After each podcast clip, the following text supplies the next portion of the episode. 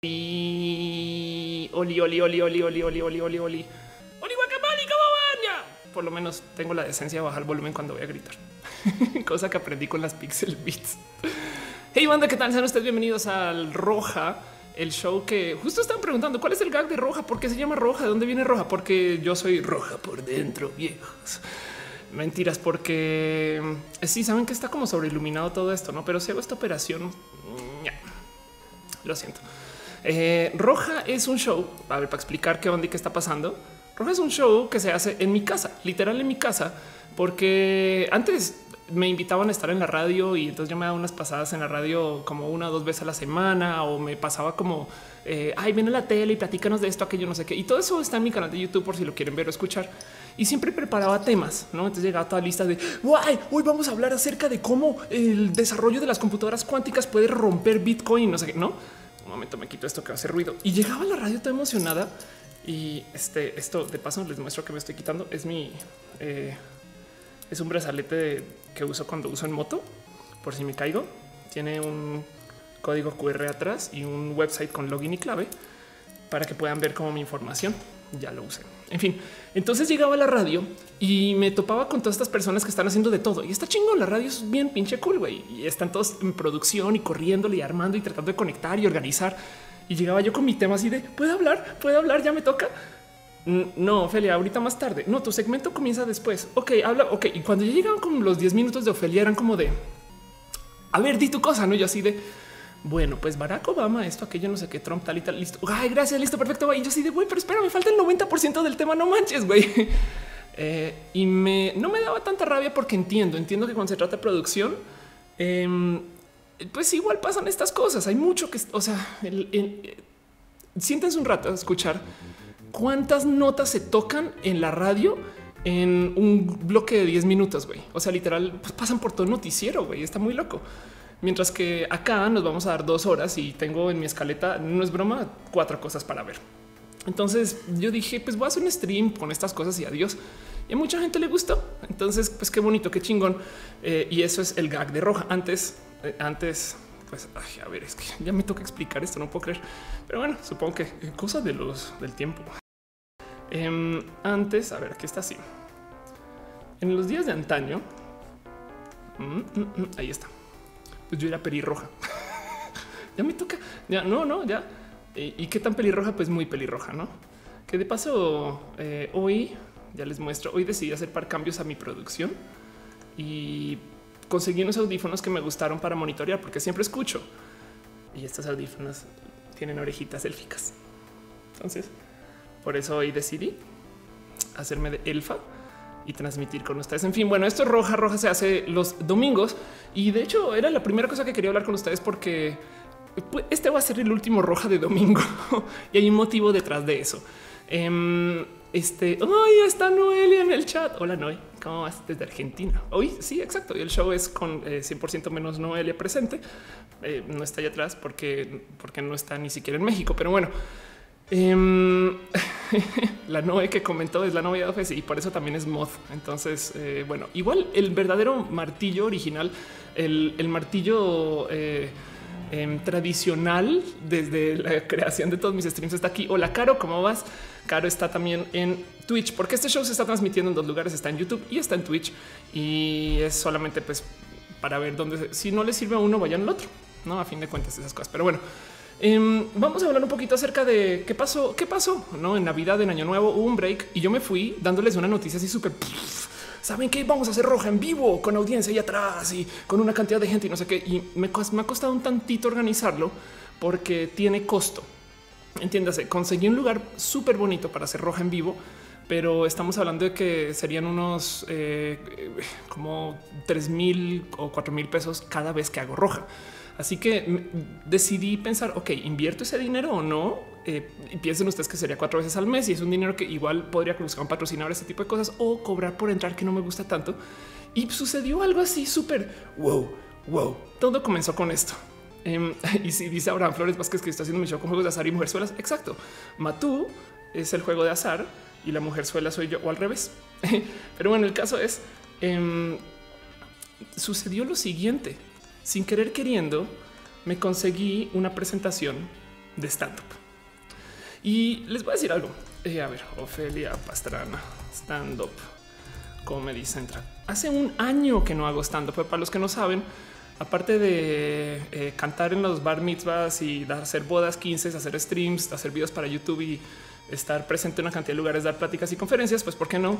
También he hecho stand-up. Esto es mi, stand-up que quedó grabado para Comedy Central. Fueron seis pobres minutos de mi stand-up que quedaron grabados.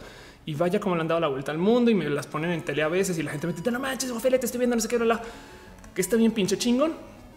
Pues eh, llevaba un año sin hacer show y de repente volvió a aparecer como la oportunidad justo porque estaba buscando un lugar donde hacer roja. Entonces va a pasar algo muy bonito porque me están ofreciendo chance de presentarme en varias ciudades. Entonces, antes que todo, esto que les acabo de mostrar, de hecho, hay preventa ya por si quieren guardar sus lugares, pero esto se está mostrando para que me presente el 2 de febrero. 2 creo. Luego el próximo mes voy a ir a Tijuana. Y si todo sale bien, el próximo mes voy a Bogotá. Entonces voy a estar paseando, moviéndome y presentándome para los fines de semana. Y eso me deja con un problema un tantito complejo. Se supone que este show se hace los domingos en la noche, porque para mí los domingos en la noche, no sé ustedes, pero es ese momento en el que yo me pongo a planear toda la pinche semana. No es como de, de cierto modo comienzo a trabajar el domingo antes de dormir, no? Ok, ¿qué vamos a hacer mañana lunes? No sé qué va a comenzar con esto, aquello, estas cosas. Cuando estaba en la escuela, en el colegio, en la universidad, era cuando hacía mis tareas. Antecito, supongo que muchos están en ese tren o no. Y y yo pensaba, pues bueno, vamos a hacer un show para como acompañar ese momento, para que puedan tener de fondo mientras van planeando, organizando sus cositas. Y resulta que, eh, pues, no lo voy a poder hacer todos los domingos, porque si voy a estar viajando mucho, sobre todo a, otras, eh, otros países, pero si voy a estar viajando mucho, lo más probable es que vuelva el domingo en la noche. Entonces, voy a hacer este como el último show de Roja el domingo y lo voy a cambiar al lunes, teniendo toda la semana para hacer otra cantidad de cosas, pero porque además el lunes todavía está comenzando la semana y más bien nos podemos dar como ese como golpazo de ok, ya comenzó la semana y para acabar un mal lunes, por lo menos podemos tomarnos una chela juntos o algo así. en fin, dice eh, Alan Delgado que si me pueden lanzar, me pueden lanzar jitomates y sale feo, ándale. y que sean tomates de amor, ándale. Brujumel dice que necesito para traerte a cabo. Escribe un mail o ph.ph.la y hablamos de eso. Víctor es que me dice que ya regresa el trabajo. Eh, Alexis Solarte dice qué opino de Pay Diamond que no conozco. Ándale. Em, Leo eh, Didemone dice que en Bogotá anda. Sí, voy a estar paseando mucho. Voy a estar paseando Matamoros, Tamaulipas. La idea es, pues, en vez de hacer, o sea, yo quiero seguirle buscando y rascando para poder tener ese lugar para hacer roja en vivo, pero en el Inter salieron los shows de stand up y quiero trabajar eso un poco porque Em, no sé, tengo, tengo metas eh, hasta un poco narcisas con este tema de quiero que el show funcione y esté muy bueno. Entonces vamos a ver cómo, cómo anda y demás. Edema Valdivia dice que se está trabando. Eh, cámbiate a Twitch. Pregunta, ¿cómo ven? ¿Cómo escuchan? Dice eh, Alexis Solarte que Paydaman está trabajando Bitcoin. Ahorita hablamos de Bitcoin un poquito. Caro dice que si voy a ir a Jalisco es probable que me presente en marzo en Jalisco, pero todos esos son spoilers porque no sé bien cómo van a suceder las cosas. Todavía no sé, no se han organizado todos los eventos y demás. Se lo dijeron que en Bogotá me van a lanzar buñuelos. Exacto. Tengo como misión. Bueno, Roja en Toluca y Metepunk Fair, em, pues allá vive Noelia y entonces podríamos estar. Voy a estar mucho en Toluca y Metepec este año. Se los súper mega prometo. Quien quita que igual y me pueda presentar un teatro allá o algo así si el, ¿cómo se llama? El Yorker en Metepec se sigue, sigue dando, se sigue prestando para stand up, igual y me presento, no sé, en fin, en fin, todo eso va a pasar, todo eso va a pasar. Este y les quería avisar, pero entonces justo para que no me odien tanto cuando ahora les diga, ay, roja va a ser los lunes y esas cosas. Santiago B le dice que y Canvas qué onda? Y la pregunta que más odio, porque qué es lo que más quiero hacer. Pero mm, voy a tratar de hacer lo siguiente para Canvas. Conseguí a alguien que me va a ayudar con edición y voy a tratar de reducir Canvas a un formato que me sea fácil de grabar y que le pongan cosas encima. Y vamos a ver. En fin, bueno, otra cosa. Eh, Omar dice que dónde consigo boletos para Tijuana. Espera que pase el de eh, la Ciudad de México y después eh, me pongo lista para que se haga la preventa de Tijuana. Vamos a tener tiempo y no te preocupes que lo voy a estar tuiteando, denunciando acá estas cosas. En fin, en fin, en fin, Eduardo Guerrero dice este año me hago mayor por fin, Edu, porque cómo te ha costado conseguir que eh, puedas entrar a mis shows y estas cosas. Y Santina dice ya déjanos ver los campas que tienes guardados. No es mala idea, ¿eh? no es mala idea. Bueno, si es natural, dice diagnosis para cuando ya tengo uno grabado que va a comenzar a publicar la próxima semana y ya vuelve. La diagnosis sí es un hecho. Entonces, de nuevo, el de la Ciudad de México están preguntando es aquí en el cine Tonalá. Eh, si lo van a buscar, está bajo presentaciones especiales y de hecho acá tienen eh, la preventa y pues no sé, se pueden ir organizando y demás. Básicamente va a ser una hora y media de esto y yo prometo que acabando el show me quedo ahí un ratito y, igual ahí se puede chelear y estar, no sé, por unos palabras al salir estas cosas, ¿no? Ay, Shivon dice que ya no hay boletos. No, ojo, ya no hay boletos en preventa en línea. Pero si vas al cine Tonalá, ahí sí. Y es una cosa que hacen horrible, que guardan los boletos para que los compres en la taquilla. Y eh, ¿qué hago? en fin, en fin, la pregunta Bogotá, Bogotá ni siquiera sé todavía si va a pasar, pero lo más probable es que si Adrián Gil dice que me veo dark, sí.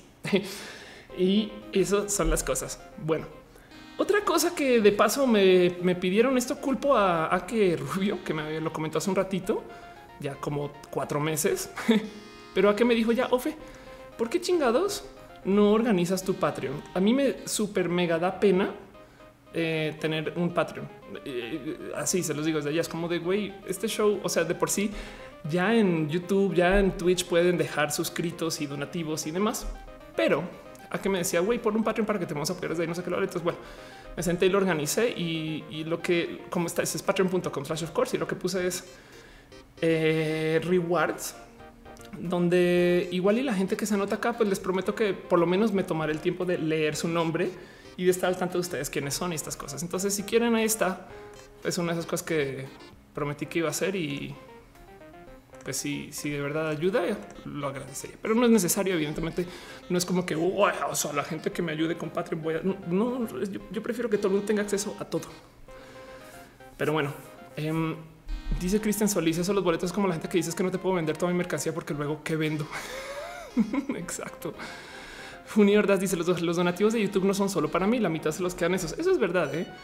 Pero bueno, dice, dice Alan Delgado que en Twitch dice que estoy jugando un juego. Güey, voy a cambiar eso porque si no me van a regañar en Twitch. A ver, un segundo mientras tratarás esto, esto en paralelo. en fin, em, sí, porque, porque debería de ser un talk show, no? Pero bueno, Just Pupa dice: ¿Me recomiendas estudiar economía? ¿Podría ser un lugar donde se puede trabajar? Creo que, siempre hay futuro para economía. Claro que sí, siempre hay este, cosas que hacer. Uy, pero a ver, para los que no saben qué pasa, en Twitch obligatoriamente, en Twitch obligatoriamente tienes que decir qué estás haciendo durante el show. Y yo lo dejé con un stream pasado, como si estuviera jugando Destiny. El problema es que luego te regañan, te dicen, hey, hey, hey, un momento, un momento en bustera. ¿Cómo que no estás jugando Destiny? Entonces ya. Uf. Héctor Omar Correa dice que vaya a Mérida, que me extrañen. Sí, vale la pena ir a Mérida. Taco Girl dice que hay fechito para el rojo en vivo. Va a ser stand up em, y la idea es abrir muchas fechas de stand up. Y bueno, en fin, en fin, en fin, en fin. Me pregunta que respecto a la contabilidad, estudios, saben que ahorita voy a hablar de eso em, porque em, hay muchas cosas que platicar acerca de qué viene para el 2018. Está muy chistoso. Ni siquiera son ustedes. Van como seis personas que me dicen, oye, ¿qué hago? Viene el 2018. ¿Qué hago? Y les voy a decir algo. Esto fue una plática que tuve con, hasta con Akira, Akira de Nerco, que me decía, güey, ¿qué es? ¿Qué está pasando ahora? Dame como un, como un, como una visión un tantito más global de lo que están haciendo las agencias, y estas cosas, ¿no? Akira por mera curiosidad, él está haciendo cosas súper bonitas, está haciendo apps, está haciendo Nercor, pero como con esa curiosidad de dónde están las cosas. Y les voy a decir algo. Esto no es para nada raro. De hecho, hay una escena muy bonita en una de mis películas favoritas de Graduate, donde eh, pues que se trata justo acerca de un estudiante de posgrado que está saliendo a vivir al mundo real y se topa con que tiene una cantidad de problemas con lidiar con la sociedad y qué está pasando y qué hago si no estoy estudiando. Y su director de, carrera, creo, o su, bueno, su, profesor amigo, se le dice, mira, te voy a decir algo, ya que te gradúas, ya que tienes tu futuro por delante, eh, pues te digo algo, em, vete por los plásticos, ¿no? Le dice así, tengo una palabra para ti, plásticos. Dice Ángel Ríos que si vio el tío cuando vino. Sí. Para la gente que dice que está trabando, salten a Twitch y díganme qué tal. Para la gente que está en Twitch, espero que se vea bien, pero bueno, o si no, denle refresh. El caso. Entonces esa duda, esa duda, pues entiendo de dónde viene, ¿no? Estamos parados ahorita. Cuando yo, cuando llegué a México tenía este tema de hoy vienen las redes sociales con toda, güey. Esto ya tiene casi unos 10 años, como hace nueve años y nos encontramos como enfrente de cómo el Internet se está tomando de la vida de la gente. Hoy en día ya sabemos cómo funciona un chingo de cosas y nos queda la duda de güey, está tan caótico el ambiente que todavía no sé qué es y qué no es. Así que eh, dice Jaro que todo se ve en ambos lados. Ok, gracias, pero bueno. Y Cristian dice, vale la pena estudiar para ser maestro en química. Vale la pena estudiar química, química, química. Y, si quieres enseñar química, pues qué chingón, se necesitan más maestros en la vida. Pero bueno, el caso es, em, hay una cantidad de cosas que quería yo platicar y presentarles a ustedes. Y son como la visión de Ofelia del 2018, que puede estar completamente distorsionada. O sea, yo soy muy fan de la ciencia, yo soy muy fan de eh, eh, una cantidad de cosas que no necesariamente tienen que ser propuestas reales, pero es como mi pues por ahí vamos y esto es lo que vamos a hacer y esto es lo que, lo que está pasando, ¿no? Y tengo una, una como cosa en particular que me gustaría pedir y platicar, que siempre lo hago, es como más como un deseo, pero es este tema de siempre que viajo a algún lugar y me voy sin bandera LGBT, me cuesta un huevo conseguir una. Y siempre me dicen, oye, es que no hay tienda de banderas, ni siquiera bandera LGBT. No mames, güey. Entonces, como no hay una buena tienda en línea de eso. Pero dejando eso de lado, cosas que van a pasar el 2008 según Ofelia, Ahí les va. Em, primero que todo, viene un boom, pero muy loco, muy, muy loco en esta cosa que eh, se llaman como los chatbots. Entonces, esto fue algo que publicó eh, mi amigo José Luis Adriano en, en, Gadgets, en Reforma Gadgets, donde él decía estos son como algunos bots en particular que podemos como seguir y ver, no? Algunos de estos puede que lo reconocen como cosas hetero, que yo lo leo todo el pinche día poesías bot. Eh, hay uno en particular que no salió mencionado que me parece la cosa más bonita del mundo, que es el bot de colores. Que de paso el bot de colores se encarga siempre de determinar quién es nuestro enemigo, pero es un tema para otro show. y el caso es, ven, estamos en época electoral. No saben la cantidad de procesos que van a pasar con inteligencia artificial, con que, que ustedes no se han dado cuenta que suceden con inteligencia artificial. Ahora hay gente completamente desconectada de esto que está hasta convencida que alguien le está organizando a mano su proceso de las noticias que le está mostrando Facebook. No es broma. Hay gente que está convencida que Facebook no usa un algoritmo, algo algoritmo. Hay gente que está que piensa que alguien que dice, hoy mira las mejores noticias de la semana para Alberto y toma Alberto tus notas. No en últimas, el trabajo de la inteligencia artificial para este año va a ser espectacular porque ya tenemos todo tipo de APIs, ya tenemos programadores que están no organizándose para poder hacer estas cosas fácil y tenemos startups que te van a ayudar a conectar con inteligencia artificiales. Entonces van a venir muchos procesos de decisión y de, si quieren verlo, de stacking, no? O sea, de vamos a organizar todos estos grupos estadísticos en modo A, B, C o D usando una inteligencia artificial que además está aprendiendo y está aprendiendo hasta de sí misma. Entonces, eh, sí, como dicen el Ríos, está la sección que te dispara en 2018. Para este 2018 se los super mega prometo que sobre todo en época electoral vienen chatbots, vienen bots programados para responder cosas en Twitter, bots programados para responder cosas en servicio soporte, bots programados para responder cosas eh, a nivel interno como dudas de la empresa, estas cosas. Y eso siempre, siempre eh, va a dar mucho de qué hablar, por lo menos a, nivel de programación. Dice Diversi Gamers, la sección pasada en la campaña de Peña Nieto estuvo infestado de bots nudo que este año nos van a, nos bombardear el feed de noticias que según buscamos. Sí, también, exacto, justo eh, eso también va a pasar. Vamos a ver muchos bots en redes sociales y gente que y todo el mundo va a acusar a alguien más de ser Peñabot o en este caso como que es Midbot, pero el caso. Entonces eso, eso, Eduardo Torres dice, es una lata hacer los bots, exacto, pero se los prometo que va a ser eh, así como en el 2009, en el 2010, todas las empresas le decían a las agencias, ¿por qué no me programas un Twitter? Yo quiero tener un yo que tengo un Twitter, pero de Nestlé. No dice, no mames, ¿para qué, güey? Ahora vamos a tener eso, pero con chatbots o por lo menos con alguna forma de inteligencia artificial. Échenle ojo a eso. Segunda predicción, Ofelia, para el 2018, cosas que van a pasar o que ya están pasando y donde se pueden enfocar o se puede o lo pueden mirar. Esto les puede dar un poquito de risa, pero con el Bitcoin tan, tan pinches movido y tan disparado, y eso que ahorita tuvimos este como boom ¿no? de crecimiento de Bitcoin que luego se ajustó un poquito Em, vamos a tener, a ver, vamos a ver si, tenemos una gráfica un poquito más interactiva de esto. A ver, con flash charts. Aquí va. Em, vamos a tener una cantidad de gente que va a buscar. Pues primero que todo hay gente que sí hizo dinero con esto. Entonces, ole, tú no quieres cargar, ¿no? Espero que no sea porque estoy sin internet ahora. No, todo parece indicar que todo en orden. Solo avísenme si no lo está. Y eh, ah, ya cargo. Es que es porque el Bitcoin estaba crasheando seguramente mientras, mientras hablaba o decía, uy, Ofelia nos va a reportar. Entonces ahí les va. Em, el Bitcoin no ha hecho más que saltar y moverse, pero esto representa algo un poco más, en mi opinión, como econometra bonito. Y es que la gente está dispuesta a invertir. Eso antes yo no lo había escuchado. Y, hay una cantidad de cosas re bonitas donde, eh, a ver, les busco una cantidad de cosas re bonitas donde la gente puede poner su dinero. Entiéndase. Mm, ¿Dónde está? Aquí está. Esto lo tuiteé hace unos días ya, pero pues igual y estuvimos en el break. Yo decía, güey, si quieren, si quieren saber qué hacer con su dinero, hay un mundo de cosas que son otra cosa que no es el Bitcoin y criptomonedas, no? O sea, pueden acciones para invertir, bonos derivados, divisas, una colección, arte, sus negocios, su salud, etc. Y créanlo o no, la mera como industria del, del hoy güey, es que me quiero hacer millonario inmediatamente, no sé qué va a poner a gente a pensar en finanzas, algo que yo, o sea, hasta me gusta, no es como ese momento cuando todos mis amigos de repente tenían tarjeta de crédito y me llegaban conmigo a hacerme preguntas de oye, y eso quiere decir que tengo que pagar tanto al mes. Sí, güey, tienes que pagar todo, es la peor deuda que puedes tener lo más caro. En fin, eso, cosas como económetra, no? Pero de repente ver que la gente tiene ahora su cabeza puesta con el chip de güey, es que hay que invertir, así sea en tu propio negocio, en tus propias cosas. Eso, eso. Eh, pues puede ser algo más que se pueda trabajar este año. No es broma, es, si a lo mejor se sientan a una pequeñita casita de microinversiones, cosas así, algo como estos que se llaman hedge fund managers hace unos eh, como seis o siete años, que no necesariamente quiere decir que tengan que formalizarse como un espacio financiero, pero que se los juro que igual puede generar dinero para ustedes de un modo u otro. En fin, bueno, Teo Germano te dice la Nostradamus de la actualidad puede ser la Nostradamus de la idiotez. Gabriel Torres dice soy analista financiero, no me dejan saber. Anda, exacto, justo. De repente mucha gente está eh, hablando de dónde invertir y qué hago. Y, la neta sí metió dinero a Bitcoin. Eh, pues le jaló la, cola al gato de la suerte y salió con no sé 10 mil pesos, 15 mil pesos más. Y ahora están así de qué hago, güey?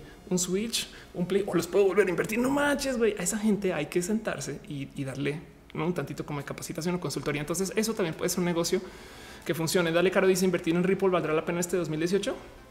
Acerca de las otras criptomonedas, yo todo lo que tengo que decir es siempre invierte en la que tenga más alto tren del mame, sobre todo tren del mame en, espacios pseudo formales, porque eh, cuando comienza el tren del mame, a ver, como me decía, ¿quién me dijo esto ahorita? Creo que fue Daisy del Carmen pero, pero de estas cosas que igual y discutes mucho eh, pues a nivel cuando aprendes de finanzas, si tu mamá o si tu tía o si tu abuela te está preguntando en la cena de Navidad por una inversión, es porque ya es muy tarde, güey. Ya no es el momento para entrar y pensar que uy, va a hacer una, no, una explosión inmensa en inversión, esas cosas. Pero el caso es, em, vale la pena sentarse un poquito a, tratar de organizar esto, así sea un eh, consultorías desde dónde puedes invertir, no? Ese tipo de cosas. O si no, miren, ahí les va porque somos startuperos y emprendedores, emprendedoras, puede que sea algo así del orden de y si yo me dedico a hacer eh, un sitio para que la gente le quede fácil rastrear varias, no sé, varias inversiones de, inversiones eh, que sean no estándar, no literales. Ahí sí, el precio de videojuegos, güey, no? En fin, dice a que, invirtamos en Dogecoin. Yo, eh, como yo, yo, solo, yo solamente pondría dinero donde hay tren del mame, porque eso es lo que avalúa las monedas ahorita, esa medida que se van volviendo este, eh, un poquito más eh, formales. Básicamente, a medida que se descubre para qué sirven y para qué las vamos a usar. porque, por ejemplo, Steam y creo que Microsoft también ya no aceptan Bitcoin para, para venta, este tipo de cosas. Entonces me están preguntando acerca de Ripple.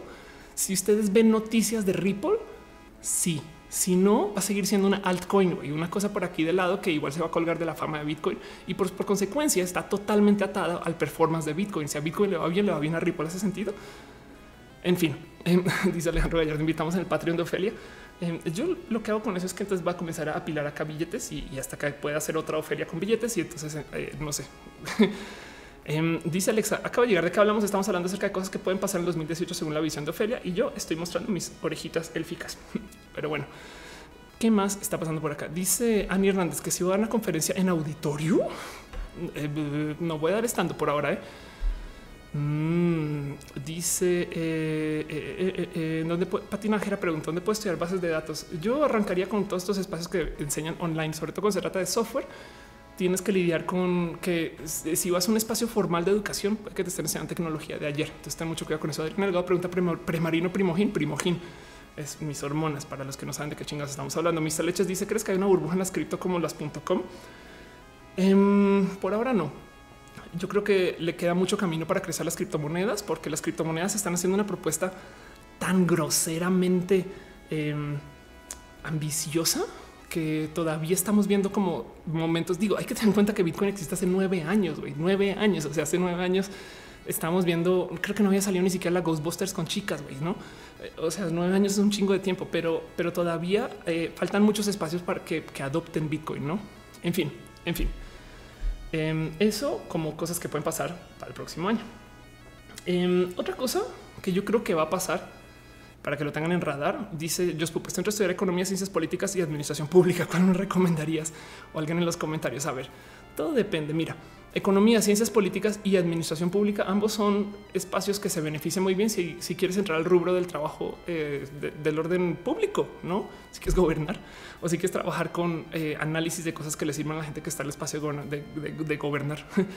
Entonces me parece loable lo que tienes en mente. Yo técnicamente la economía no, no, no, no se puede explicar como una ciencia por un motivo muy complejo.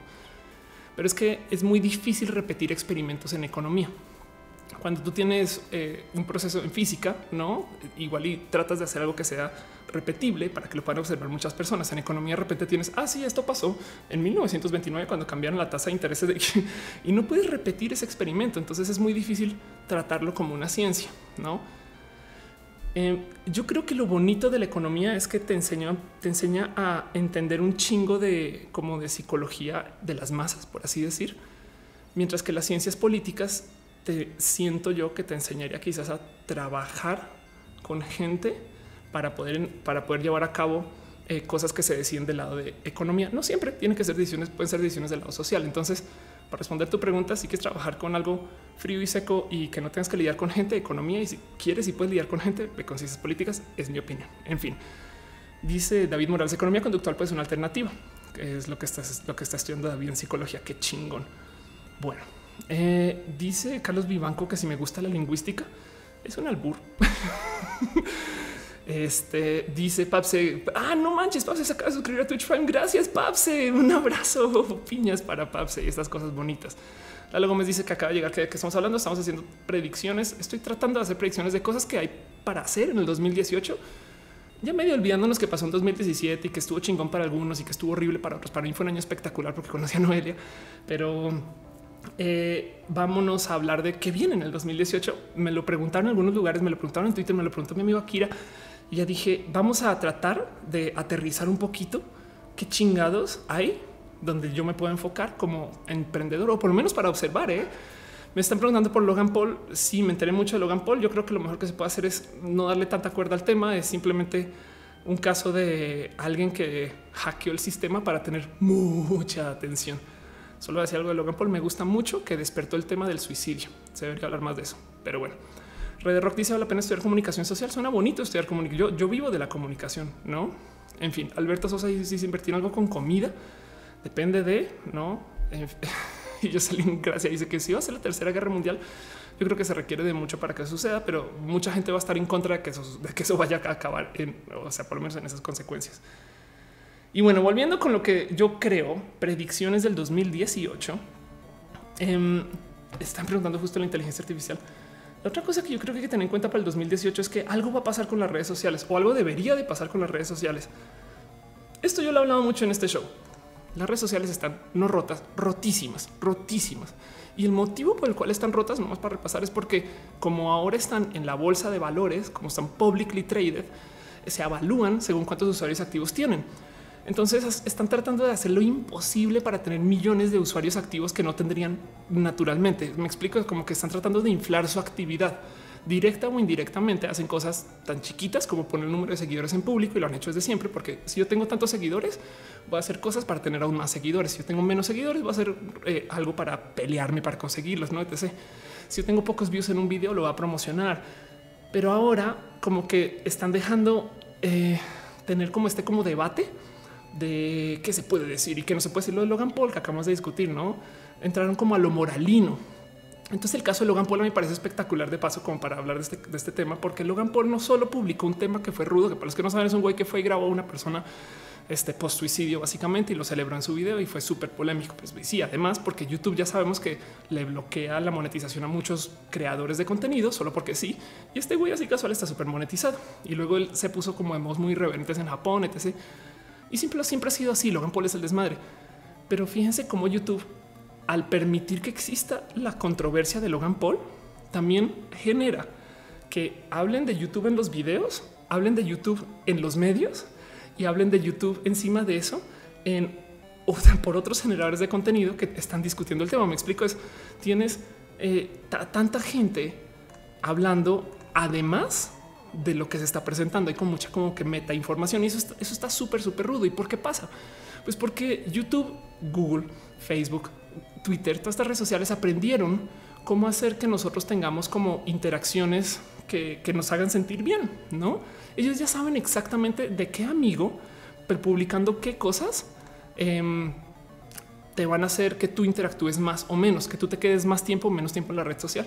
Y tanto así que Facebook, y yo, yo lo he hablado mucho en esta, en este, en este show, yo, he hablado un tanto de cómo la gente ahora está totalmente pegada a las redes sociales porque las redes sociales juegan con tu cerebro para vuelve, quédate, no? Eh, el mero hecho de que, que los retweets estén, el número de retweets esté visible, ayuda para eso, porque quiere decir que un tweet que es súper controversial se va a mover más que un tweet que sea como medio tímido en opinión, no?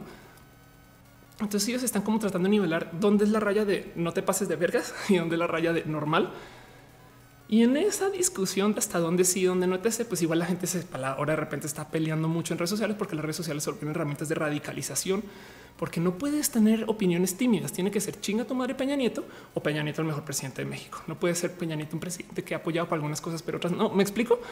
Em, entonces las redes sociales se volvieron como este espacio muy divisorio que ya le ha causado mucha fatiga a muchas personas. No sé si es un tema de edad, pero tengo por lo menos ahorita como en mente a seis amigos que me han dicho, güey, ya me cansé, ya voy a cerrar Facebook, entro y todo lo que veo es como o anuncios o gente mostrando cosas como que de más, o no sé, ya no la, ya no me gozo mi día en Facebook porque sé que me están queriendo vender o comprar cosas, no? Em, y, justo la gente, de, pues un ex empleado de Facebook lo confesó, salió a decir, sí, la verdad es que nosotros tenemos un sistema como de feedback, de como de creación de contenido, etc. Segundo, em, donde eh, igual y pues como que abusa un poco de la psicología humana. Yo creo que ellos no, no, creían o no sabían que iba a ser así de efectivo. Pero pues sí queda como seco el que ellos digan, ok, está roto y lo hicimos así. Me imagino que en algún momento la gente detrás de las tabacaleras también tuvo que bajar cabeza con esta cosa así es adictiva que hacemos. No sé. Em, Dice Antonio Becerra, algún día puedes escuchar o cualquiera que lea esto, paranoia tecnológica. De agárrate, Catalina, está de lujo. Sí, justo. Eh, eh, dice además Raiden de Ninja Kojima nos advirtió de Patriots are happening. Sí, justo el tema ahí es este año, este 2018, vamos a tener respuesta social a esto. Se los prometo de un modo u otro en México más, porque en, en, año electoral el tren del mame va a estar tan des o sea, ya estamos cantando la rola del movimiento naranja como meme, no? Y, prepárense para 100 días más de esto. Entonces va a ser muy loco ver cómo la gente va a reaccionar a que sea tan polarizante el uso de redes sociales en cosas como tan sensibles.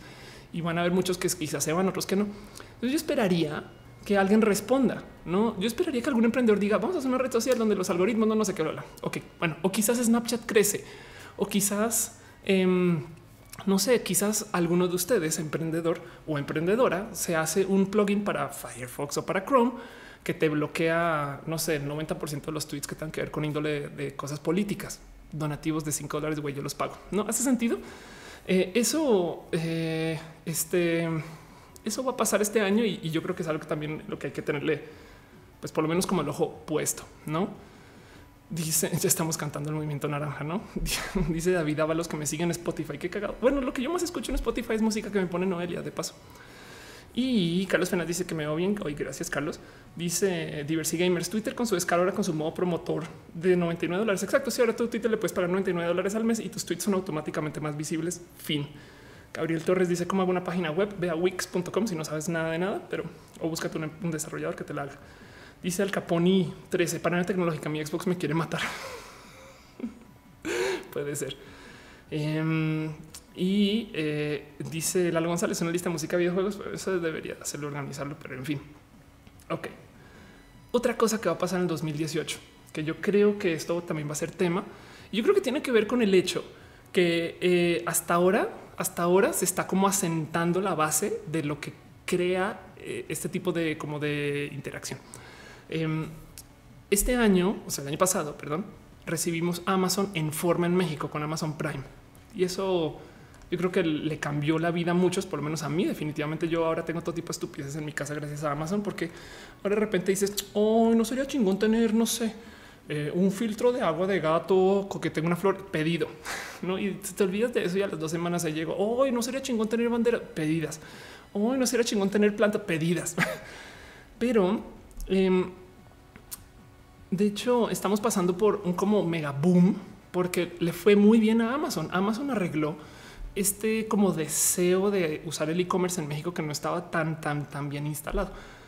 Ay, mato. Eh, Amazon respondió al deseo de muchos de güey, vamos a hacer que si te entreguen toda tu casa. Y yo creo que Amazon hasta arregló el tema de, las entregas, güey, porque ahora tienes, no sé, es como tan efectivo pedir y llega y no sé qué está gratis. Pues esto también sucedió. Esto tiene, eso es del 20 de diciembre, a ver si se alcanza.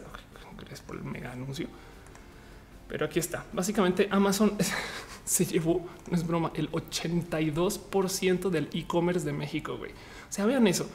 Walmart de México, Mercado Libre y cualquier otra cosa que estaba instalada quedaron hechos nada. Y capaz sí, no me sorprendería pensar que igual y Mercado Libre no perdió tanto mercado. Me explico. O sea, Mercado Libre igual está vendiendo más o menos lo mismo que hace tres años pero llegó Amazon y dijo miren todo eso que no estaban aprovechando ustedes por tener malos servicios. Entonces, bueno, seguramente le dio una lección a más de uno o a otro. Y en eso yo creo que definitivamente para el 2000 año, para el 2018, lo primero que va a pasar es que esta gráfica que les estoy mostrando van a agarrarla y se la van a mostrar a todas las marcas que tengan cualquier tipo de venta que no esté ahorita eh, en línea, no? Este hoy hay un Nightbot que está tuiteando ya. Qué bonito hablando de inteligencia artificiales, porque yo no, yo no te invité a Nightbot, pero si te, puedes quedar, no pasa nada. Este chat no discrimina a robots. Dice Nife, la cosa es que la misma gente que usaba Mercado Libre es la misma que está dispuesta a usar un Amazon.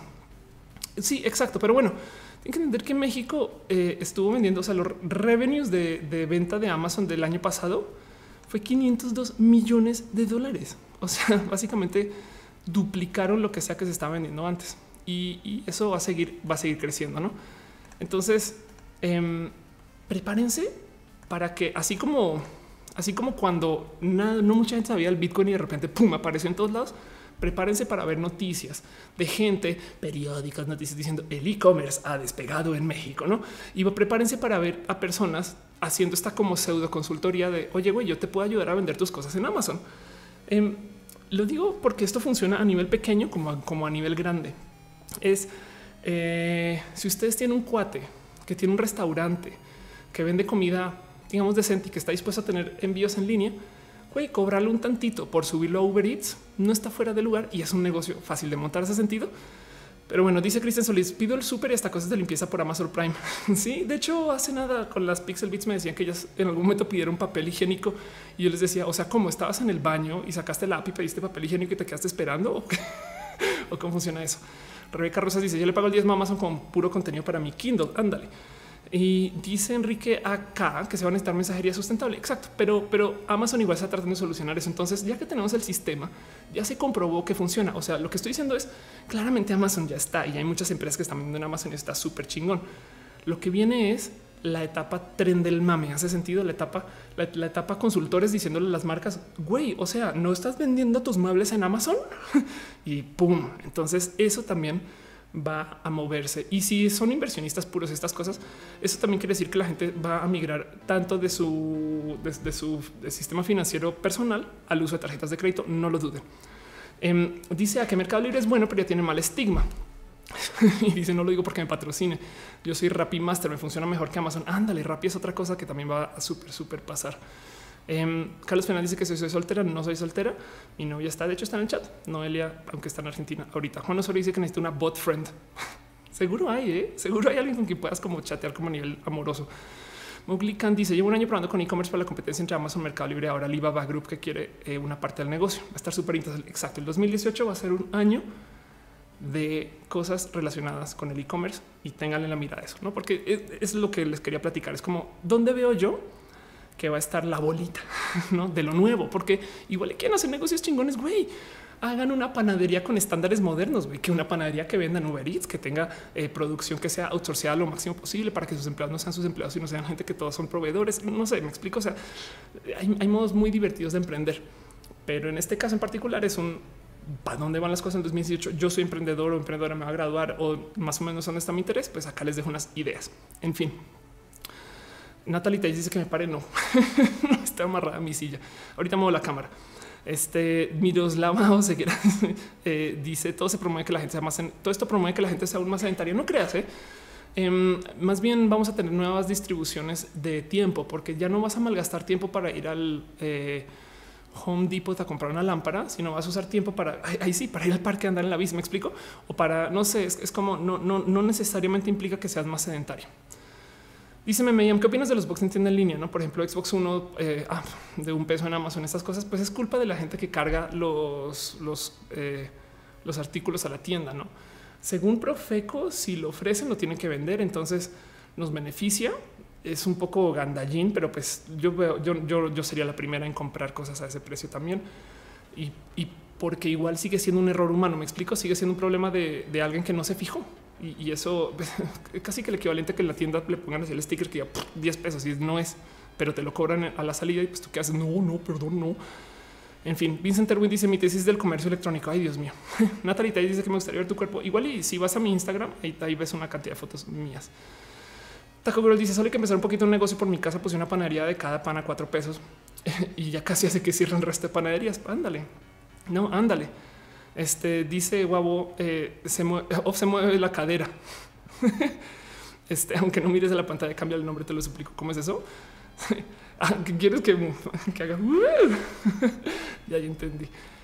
Ah, dice el Alex Walmart para el súper en línea apesta. Sí, y quieres coger mis jitomates también, pero imagínate cómo puedes comprar todo lo demás que no sea cosas que quieras. Quiere tocar los jitomates, no? En fin, el punto es ayuda, ayuda, pero prepárense para un tren del mame rico el próximo año. Bueno, vámonos con otra cosa que va a pasar el 2018.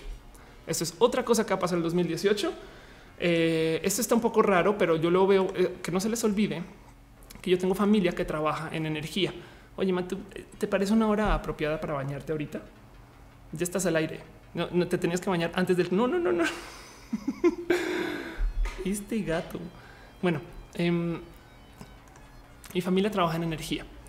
O sea, petróleos y estas cosas. Entonces me la paso escuchando y leyendo acerca del tema. La verdad es que le tengo mucho interés y me divierte mucho. Hace nada estaba discutiendo de cómo me asombra de que la gente que se está quejando por el gasolinazo, que no hay, el gasolinazo ya no, ya no existe porque toda la gasolina está atada al precio internacional de la gasolina. La gente que se está quedando por el gasolinazo va contra el gobierno y decirle señor, señor don gobierno, usted, don Gober, me puede por favor eh, bajar el precio de la gasolina para que yo pueda vivir de modos más cómodos, no sé qué lo que se, en fin siempre me asombra que esa gente no va, por ejemplo, con Volkswagen a decirle, oye, ¿por qué no haces coches que usen energía eléctrica? No que sean baratos o porque no haces coches que usen otro tipo de consumo de energía que no tenga que ser gasolina, porque yo creo que parte de la culpa también está del lado de las empresas automotrices. Pero bueno, el caso es que viene también un año muy grande para todo aquello que tenga que ver con pilas grandes, pilas. Este dice Enrique acá yo tengo una panadería artesanal que reparte en bici y vende plantas del huerto. Qué bonito. Dice eh, me, me en mi casa compramos el mandado cada semana en Walmart y llegan a la casa en 30 minutos. Está genial. Ok, perfecto. Eden Valdivia dice: voy a empezar a ver tus videos cuando le dije que soy trans. Ay, qué, qué chingón. Y eh, dice a que casi todo 2017 no me ha fallado nada. Pues bueno, hay algo que eh, pasa. Diana del Sol dice que se tiene que ir. Besitos. este eh, algo que va a pasar en 2018 con el tema de pilas. Y es primero que todo, tenemos en México esta cosa que es la gigafábrica de Tesla, no? Esto eh, va a ser básicamente una fábrica de pilas. Está muy, está muy divertido pensar que esto va a existir, pero eh, esto va a pasar en Nevada y, de cierto modo esto nos impacta en que Tesla va a masificar esta producción de pilas. Pero es que además, no sé si ustedes saben, pero de las pilas, las pilas que se generan con litio, eh, casi, pues no casi todas, pero la gran mayoría de las reservas mundiales de litio están en América Latina. Oye, Ophelia, pero es que América Latina no es México, no sé qué, Lola. Sí, pero como América Latina tiene este como ahijado este eh, con México. Es como este caso de Colombia es de esos países que más produce estupefacientes, pero México es quien los comercializa. ténganlos por seguro que estas personas de Chile, Bolivia o Argentina que estén trabajando en el rubro de las baterías y del litio sobre todo, van a poder tener acercamientos o por lo menos nosotros como mexicanos vamos a tener acercamientos a estas personas porque igual es gente que podemos medio acercarnos y conocer que no es que resulta que yo fui al Singularity University, no sé qué, estuve en estas cosas y tal y tal y guess what, conocí al boliviano de las pilas. ¿Hace sentido? No está tan lejano. Yo, considerando que Latinoamérica eh, no es un bloque completamente desconectado, esto de cierto modo como que nos cae encima.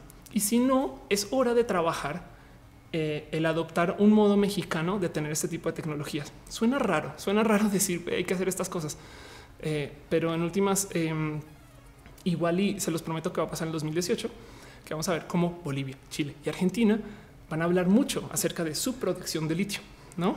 En fin, dice Mohamed Pulido, ¿cuánto lleva el stream? El stream lleva 50 minutos y creo que se sigue viendo bien creo, espero, más vale. Dice Felipe Menas, el boliviano las pilas. Exacto. Jocarraker dice qué bonita iluminación, calidad de imagen y sonido. Ay, gracias. Le trabajé un tantito. Y eh, dice el Armando 232 que es esto. Este es el show de Ofelia. Entonces estamos haciendo este show de no, Ofelia no habla con la red, sino habla con ustedes. Preguntar Artur Baptiste que si es una Tyler o llama. No, esa está, están hablando de esta guitarra o, esas guitarras de atrás. Ahí tengo este es una Squire. Chan, chan, chan, en fin. Dice Marco López, me perdí la regresión del tiempo, acaba de llegar. Ahorita vamos a eso. De hecho, ya lo hicimos, entonces lo vamos a volver a hacer ahora o algo así. Ya les, ya les hablo del título del en vivo. Solamente antes de cerrar el tema del 2018 y de cosas que van a pasar en 2018 para responder esa pregunta de güey, ¿qué hago? ¿Dónde emprendo? ¿Dónde pongo mi dinero? ¿Dónde no sé? ¿Dónde pongo mi, mi atención? ¿En qué me fijo? ¿Qué va a pasar? Hay una cosa más en particular que yo creo que va a ser tema y les dejo así de regalitos. Y ustedes trabajan en el rubro, sobre todo desarrollo de software una idea de algo que yo creo que va a valer, pero oro sólido este 2018, sobre todo para México. Y es que pasa algo en marketing. ¿Por qué creen que de repente hay tanta gente pagándole a los influencers para que digan cosas? Porque se han presentado tantas, pero tantas, pero tantas opciones para promocionar productos que ya como que nadie sabe qué funciona y qué no funciona. O sea, la radio medio sirve, pero la tele medio sirve, pero el internet medio sirve y nada tiene como ese punch que tenía antes, no el, estar en línea, no o el estar en tele o el estar, no como que antes, antes, antes la, tele siempre funcionaba, ahora funciona a veces, solo cuando se cumplen algunos rubros y demás.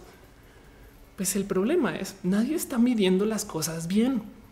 Miren, van siete años de yo recibir correos de gente diciendo, oye, tengo un producto.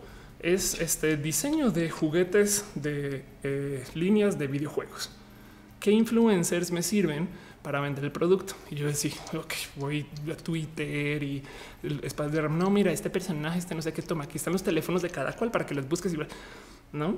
Ahora, cuando se trata de videojuegos está fácil, pero qué tal que el producto sea, no sé, medicina para los pies, güey. ¿Qué influencer usas? ¿No? ¿Con quién vas? ¿De qué hablas? Como de qué se trata y, cómo, cómo, cómo va a ser el influencer para no y cuánto le pagas. Entonces, no les estoy diciendo que hagan agencias de influencers. Yo pasé por ahí, no gracias, sino más bien hace falta alguien que haga buenos números. En mi día, este, en mi día, no, en mi época, eh, yo, tenía eh, o hacía uso de este sitio que se llama Cloud. ¿no? Entonces ya lo conocen, de hecho, algunos, y, la verdad es que Cloud era una cosa que literal Cloud se promociona como era el estándar eh, de la influencia. ¿Qué hacía Cloud? Pues te medía según en cuántos sitios estabas, en cuántas redes sociales. Y ya sabiendo que hay gente que tiene muchos seguidores, pero que, pero pues que eso puede que no signifique nada, o que tienes muy poquitos seguidores, pero que esos seguidores son súper pilos para retuitear todo y decir no sé qué. Cloud trataba de asignarte un número que fuera desconectado de los servidores, pero de los servidores desconectado de los seguidores, pero que de cierto modo te diera un número de influencia. Me explico para que así tú pudieras comparar a Ofelia Pastrana con Sofía Vergara, por así decir para que si tú pudieras comparar gente que igual tiene números muy dispares de seguidores, pero a lo largo de varias redes sociales tienen influencia diferente. Cloud em, como que se rompió, no? Y, es que creo que no sé si fue que lo compró Twitter, lo compró Facebook y evidentemente lo dejaron por allá guardado en un cajón y lo dejaron de desarrollar y como que no funciona tan bien hoy y ya dejó de ser el estándar de la influencia. Entonces hay todo tipo de estadísticas y, y todo tipo de modos raros de medir a la gente, pero ninguno que dé números claros y concisos de esta, de no sé, Roger González va a conseguir más respuestas que este Eh, Ofelia, peor ejemplo, no? Pero en fin, el punto es ese. Em, dice, eh, eh, dicen las redes sociales van a decir una cosa, pero dicen los analistas que justo cada caso hay que verlo separado. Entonces, para este año va a haber mucha gente preguntándose, güey, ¿cómo sé si funcionó o no? Rastrear campañas, rastrear eh, menciones en redes sociales, rastrear marcas, hacer un listado de top 100 marcas que más eh, respuestas tienen en redes sociales, ese tipo de cosas, eso va a ser dinero y eso va a ser eh, por lo menos algo muy bonito de observar, porque el 2018 va a ser un año político. Y entonces ahora de repente vamos a tener gente diciendo, no es broma, esto es a nivel de agencias, vamos a tener gente diciéndole a las marcas, hoy la radio sigue funcionando, solamente que no es targeteado como en la red, ¿no? O van a decir, ay, la tele siempre es mejor porque tienes a la audiencia que está cautiva y esperando recibir un mensaje, ¿no? Cosas así. Em, dice Moglican, Epic Review Guy solo es en inglés. Pándale, exacto. Eh, Mayra López dice que está pasando. Esto es un show donde yo hablo de la vida. Em, dice Isa Tortuga, eso que dices me promociones es muy cierto. Sí, exacto, sí, total. El punto es, hay que, hay que responder un poquito eh, a la duda de, cómo promociono mis cosas. Y se supone que eso lo hacían las agencias, pero ahora tenemos inteligencia artificiales.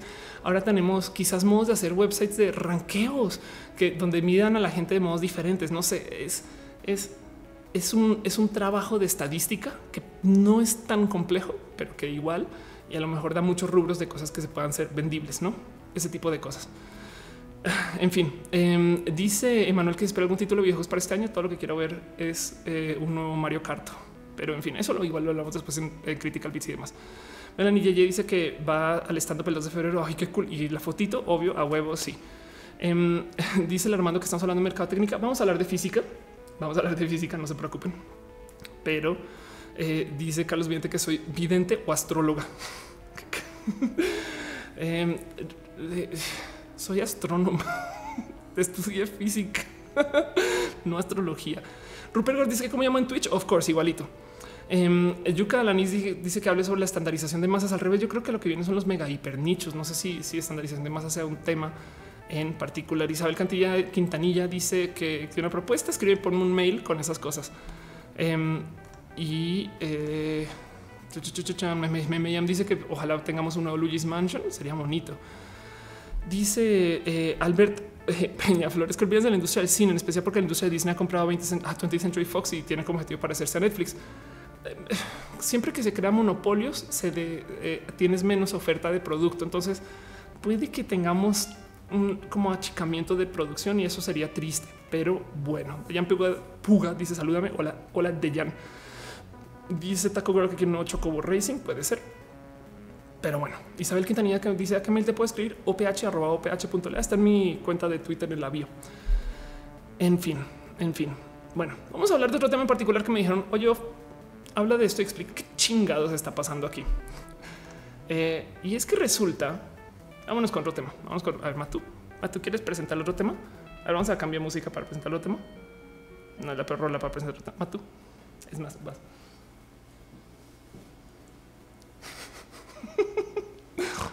Me gusta trolear al gato. Ya ven, en fin, en fin, en fin, perdón, perdón, perdón.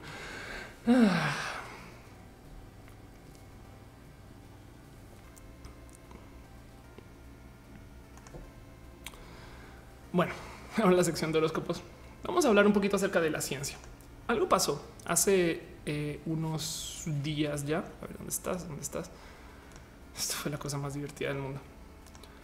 De repente publicaron esta nota. Físicos logran demostrar cómo revertir la flecha del tiempo.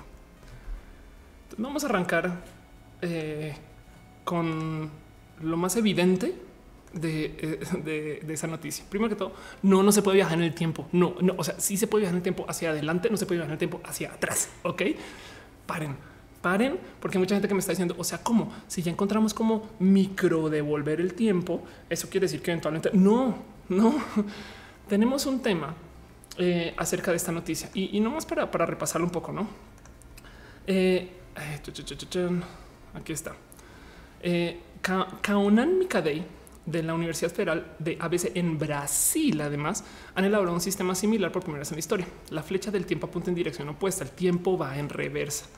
Vamos a observar como, objeto, como un objeto frío calienta un objeto muy caliente, ¿no? O sea, en el experimento estas personas tomaron un café frío, güey, y le pusieron al lado otra taza que estaba más caliente y el objeto, en vez de calentar el frío, se calentó el que ya estaba más caliente. ¿Hace sentido? Entonces, ¿por qué chingos estamos hablando del tiempo? Pues es que hay algo que se llama la flecha del tiempo. Ok. Y el cuento es el siguiente. Vamos a tratar de tener un poquito aquí como de ayudas didácticas. Vamos a quitar este overlay y espero que no me, eh, no me acaben demandando acá. Pero el cuento es el siguiente. Sabemos que eh, eh, existe una medida de desorden del, del, universo. A ver si está por aquí. Aquí está. Existe un, una medida de desorden en el universo que se llama entropía. Entiéndase. Si yo tomo eh, una taza con agua y le pongo el té, no, entonces pues, sucede la infusión y queda el té mezclado con el agua. No es sumamente difícil si es que no eh, sumamente complejo, eh, perdón, si es que no sumamente eh, imposible que, que, esta cosa suceda al revés, que tú pongas el té y mágicamente todo lo que está por ahí en el agua vuelva a la tacita. ¿Hace sentido? Entonces se dice que todos los procesos de todo lo que está sucediendo en eh, los sistemas de física tienen que aumentar el desorden. Siempre, siempre se está desorganizando más, que también implica que en una época había algo, había una situación donde todo estaba muy organizado y que luego estamos pasando por un proceso donde las cosas se están desorganizando desde ese sistema mega compacto. Eso luego se le, se le comenzó a llamar como el Big Bang. Y el cuento es que tienen que tener, tienen que tener muy presente que además eh, aquí está el dibujo que está buscando. Tienen que tener presente que eh, a medida que vamos creciendo el proceso de entropía, em, que, puede tener una cantidad de, sistemas organizados o desorganizados, este es, ¿no? Eh, quiere decir que nosotros, de cierto modo, estamos en un mega proceso magno eh, universal donde la entropía va creciendo. ¿Por qué importa esto? Porque la fórmula de una las fórmulas de una cantidad de cosas en física funcionan en ambos sentidos. O sea, tanto tenemos eh, tal coche que choca contra algún objeto y lo desplaza, como si, si funciona al revés, si el objeto se desplaza y golpea contra el coche, lo va a empujar en el sentido contrario. Espero, espero, espero se entienda eso. O sea, lo que quiere decir es no sabemos en qué sentido está funcionando la realidad, con la excepción de nuestra experiencia de que las cosas se tienden a desorganizar. Entonces, cuando tienes que lidiar con procesos tan pequeños que tú no sabes en qué sentido va a dar la ecuación, porque una cosa puede causar la otra, pero no necesariamente. Entonces siempre tiendes a decir que hay algo que se llama la flecha del tiempo. El que tenga más desorden va a ser el final. El que tenga menos desorden va a ser el del inicio. Y eso, eso lo llamaron este, eh, un proceso de crecimiento de entropía. Y solamente eh, está creciendo porque nuestro universo en sí está creciendo. Es, un gran proceso que puede estar haciendo una cantidad de cosas en el Hitchhiker's Guide to the Galaxy piensan o asumen que la Tierra es un sistema computacional que está tratando de solucionar un problema. ¿Y cómo lo soluciona? Pues por medio de reorganizar todos sus átomos. Entonces, mientras eso sucede, está buscando una solución, ¿no? Que no está muy diferente a cómo hace una computadora para solucionar unas cosas, solamente que la computadora lo hace a nivel un procesador. En este caso son todos los átomos del planeta. Y entonces, em, el, el tiempo, de cierto modo, es un proceso que nosotros sabemos que solo puede fluir en un sentido. ¿Por qué no se puede viajar en el tiempo hacia atrás? Primero que todo porque rompe esa famosa segunda ley de la termodinámica, que lo que quiere decir es que la entropía siempre crece. Y, de hecho justo veo que en el chat están hablando un poquito acerca de esta cosa que se llama el demonio de Maxwell. El demonio de Maxwell es un experimento mental que tiene que ver con el proceso de la información, donde decían si tienes un espacio que tiene frío, un espacio que tiene calor y un demonio se lograra parar en toda la mitad y sin hacer trabajo el demonio abre una puertita cada vez que llega un átomo que está frío y el otro lado, cada vez que llega uno que está caliente, se podrían organizar los dos sistemas sin tener intercambio de calor, no, sino que el demonio está moviendo las cosas, eh, que fue un problema súper presente en física por mucho tiempo, porque decían, güey, cómo es que se están organizando las cosas mágicamente con no pensando que hay un demonio que abre la puerta, hasta que después alguien llegó a decir, no es que el cerebro del demonio está haciendo un proceso también y ahí se genera más calor y ahí se incrementa la entropía. Pero bueno, el caso es eh, los procesos entrópicos básicamente son soluciones a fórmulas que están haciendo así los físicos trabajando en sus cosas y de repente dicen, ok, güey, pero ¿cuál sucede primero?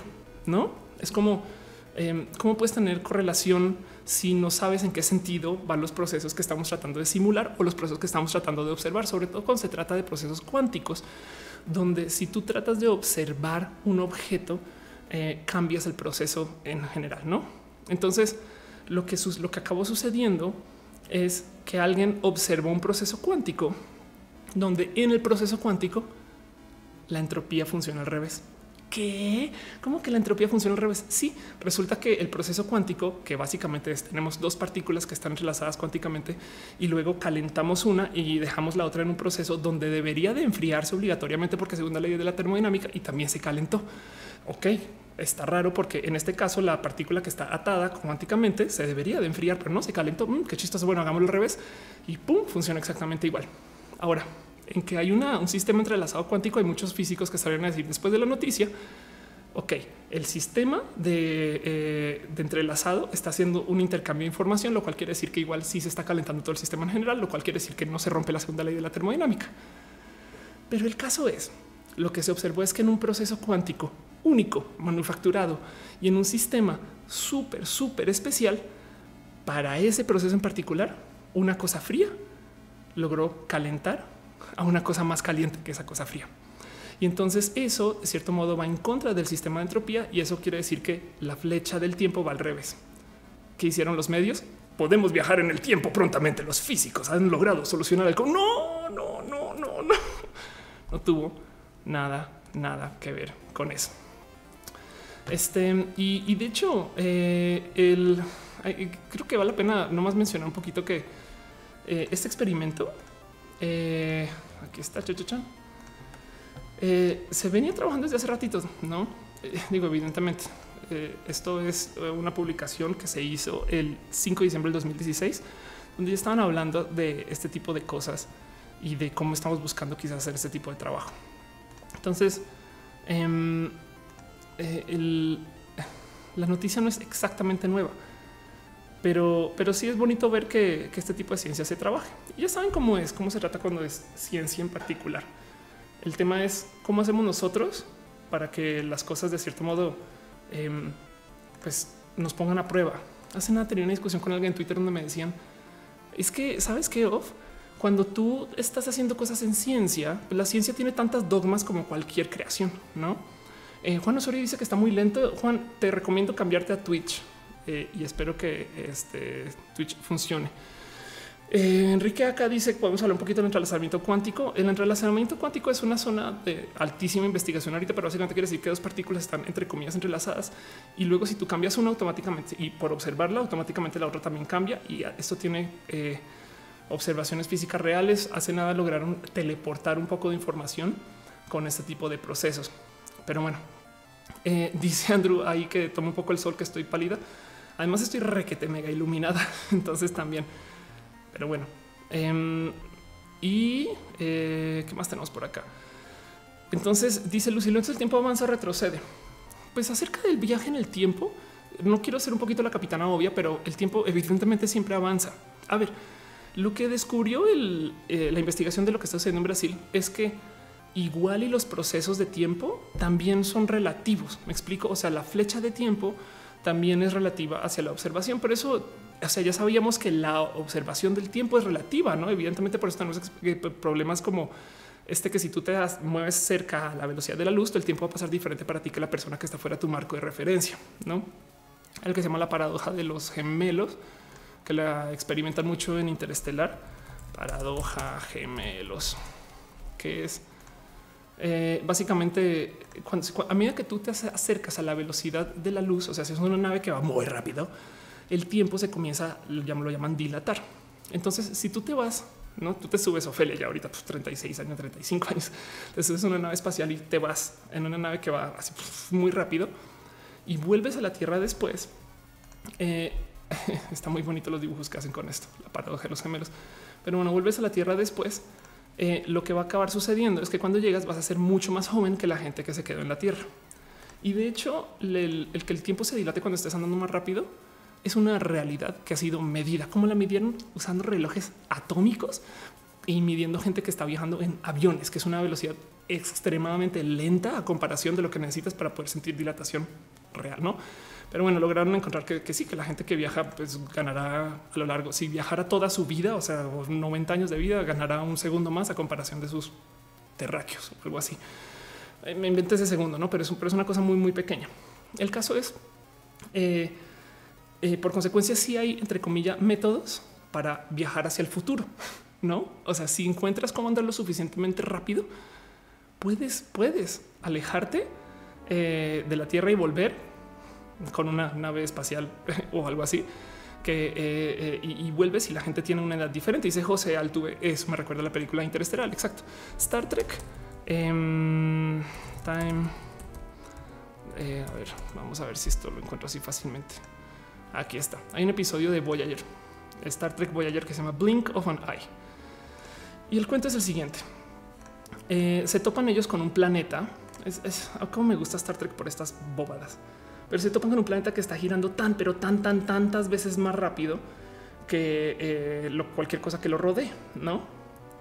Y el planeta mantiene como esta localidad de, eh, de, ser, ¿no? Cuando llegan los Voyager al planeta, es un planeta subdesarrollado que tiene muy, muy poquitas como herramientas y, y, tiene creencias indígenas y demás, pero está girando tan rápido que tantos minutos u horas afuera del planeta son décadas o centenios dentro del planeta. Entonces, desde arriba, ellos pueden ver cómo se va desarrollando en chinga la población y por motivos que tienen nada que ver con la lógica, sino con que tienen que avanzar la historia, tienen que bajar el planeta, no?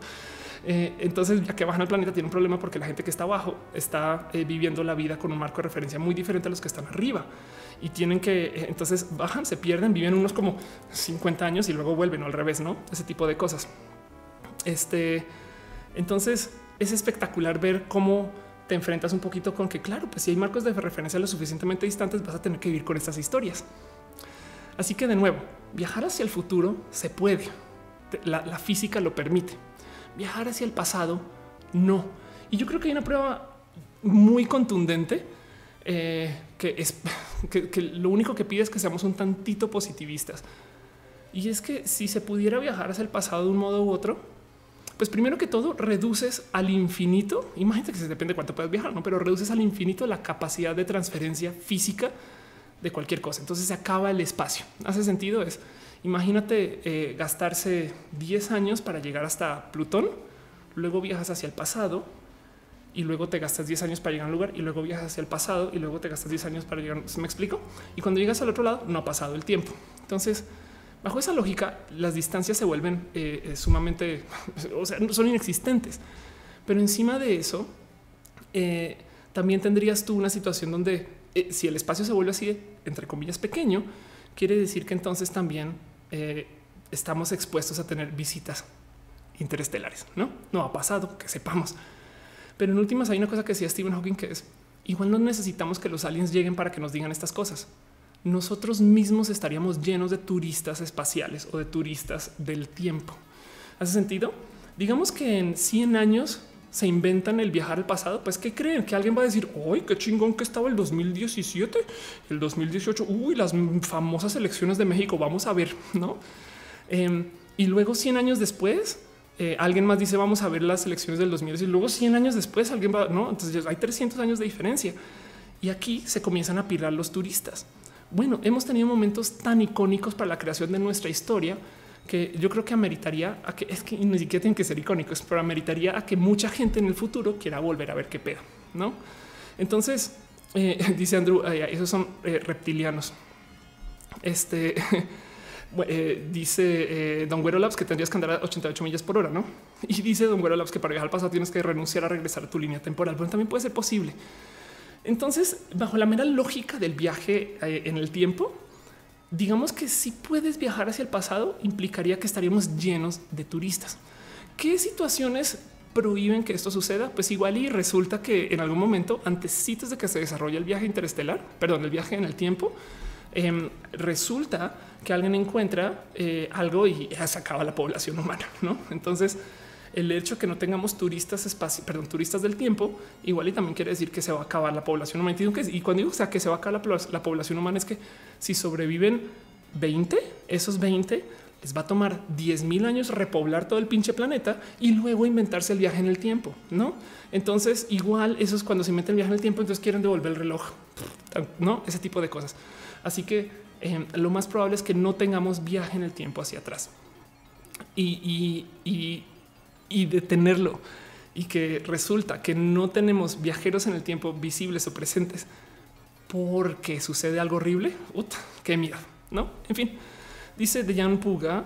Eh, gracias a ti entendí más sobre el tema queer. Solo quería agradecerte. Gracias. Saludos desde Saltillo, Coahuila. Ándale.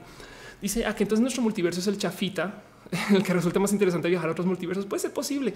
Bueno, siendo ya muy chiflados con esta historia, igual hay que considerar que quizás los viajes al pasado lo que se hacen es por medio de mera simulación. Entonces estamos en esencia creando nuevos universos cuando los estamos simulando para jugar en ellos. O sea, ahora son videojuegos, pero capaz en 30 años esos videojuegos son tan reales que vives en ellos y tienes que decidir a quién le vas a pagar, porque será comercial, pero a quién le vas a pagar por ir a qué universos y tendremos existencias multiuniversales. Puede ser, ¿no? Aún así, esos universos son creados por seres humanos bueno, o por hijos de los seres humanos, porque es cierto modo la inteligencia artificial capaz si nos crea uno y ahí nos quedamos. En fin, em, dice Adrián, ah, como San pero exacto. Dice César Flores, quiero ser como tú, arranca con las orejitas. dice Rebeca Rosas, un día viaja en el tiempo, recuerde no tocar nada. Ándale, exacto. Eh, el Armando dice vamos al multiverso las chicas gato. Sí, yo, yo podría ir al multiverso las chicas gato. ¿Quién más? Oh, hay gente de Coahuila. Gabriela Rojas dice cómo sería el viaje al futuro. El viaje al futuro sería por medio de subirse una nave que ande muy rápido.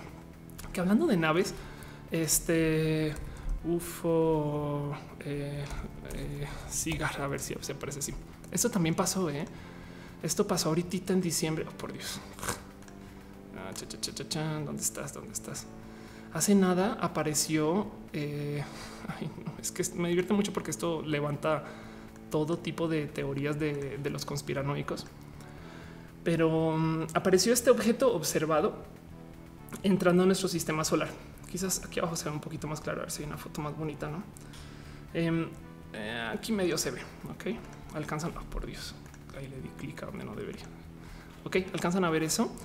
Eh, eso se observó pasando en nuestro sistema solar y primero que todo, mucha gente eh, saltó a decir, ok, eso eh, tiene una forma sumamente rara que hasta se podría decir que es algo que parecería ser hecho, ¿no? Bueno, para la gente que reconoce esta foto, esta imagen, solo les voy a decir algo que espero que les quede muy claro. Ese objeto es dibujado. Ese objeto no es como se observó. No tenemos una cámara que estaba justo parada en el espacio y se volvió y dijo: Hoy mira, señor Don UFO, tómate una foto. Pero sí se publicó, dice Mijael Vargas, el Malboro Spaceship. Ándale, exacto. Eh, dice César Flores, la teoría de la relatividad del tiempo en el comportamiento de las partículas siendo observadas es genial. Exacto. Dice el Armando que parece eh, un falo.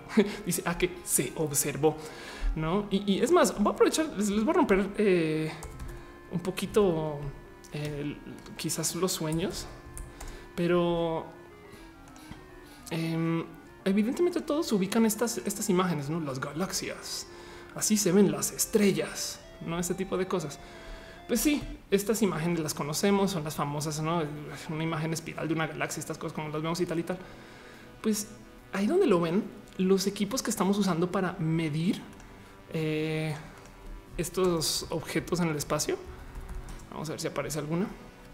Em, tienen el pequeñísimo problema de que no casi la luz que está recibiendo por parte de, estos objetos no viene en el espectro visible.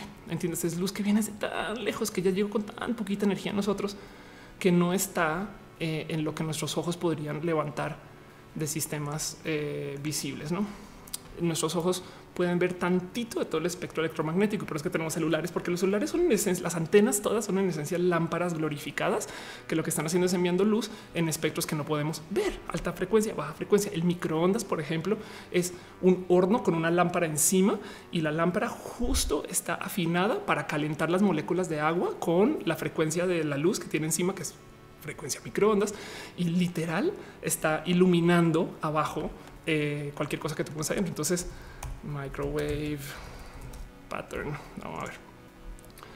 Entonces, de hecho, eh, cuando tú calientas cosas en el microondas, hay hasta interferencia visible.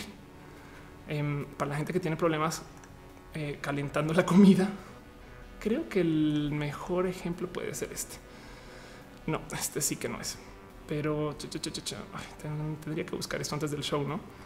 Em, microwave heating pattern. vamos a ver si es que está. Ok, aquí está. Este está buenísimo. Esta es la luz que proyecta su horno microondas o un horno microondas estándar y tiene interferencias porque pues es luz eh, y simplemente no lo vemos, no es esta es, es, una lámpara en luz que no vemos. En fin, entonces hay luz visible y hay luz que no es visible y Matú ahora quiere ser parte de eso.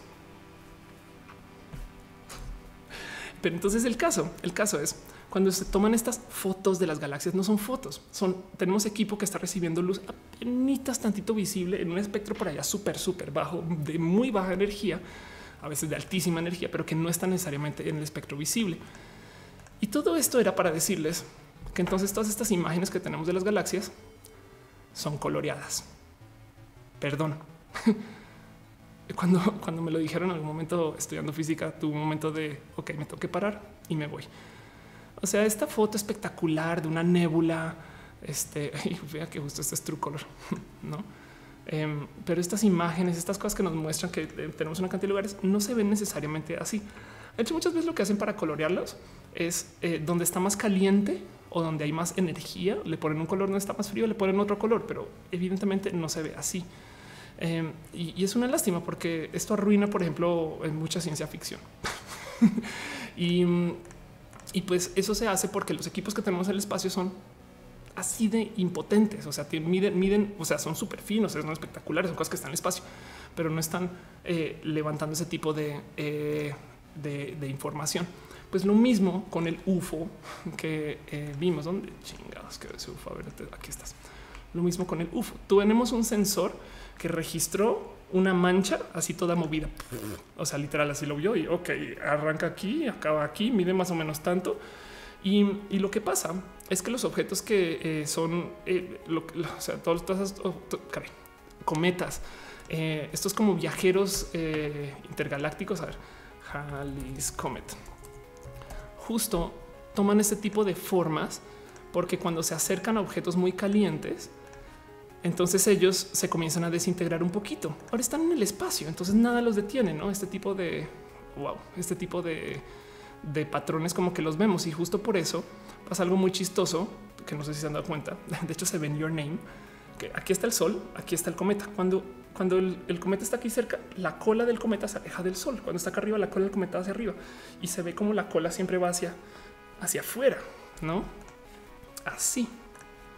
Ok. Eh, entonces, lo que sucedió con este objeto alienígena es que, pues, igual era una pieza que se desintegró y es así de larga y el artista la dibujó como un cigarro.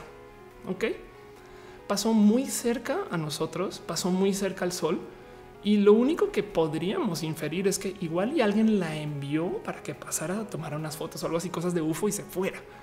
Pero en su proceso con el que se acercó al planeta fue perfectamente parabólico. Eh, e, está hecho, o sea, no, no, se, no se activó ningún sistema de eh, ningún motor, no se activó ningún cambio de trayectoria, sino que simplemente pasó y respetó todas las leyes de la gravedad en su pasada. Eh, motivo por el cual mucha gente descartó y dijo, ¿saben qué? es un megacometa destrozado, quién sabe qué era, pero claramente no es un UFO. Héctor Pepop dice: Tengo muchas ganas de verte, pero soy menor de edad. Ay, sorry. Este de Yampuga dice que busquemos osos maduros. What em, dice: Soy Mike Rojo, eh, slime color galaxia, negro, fin.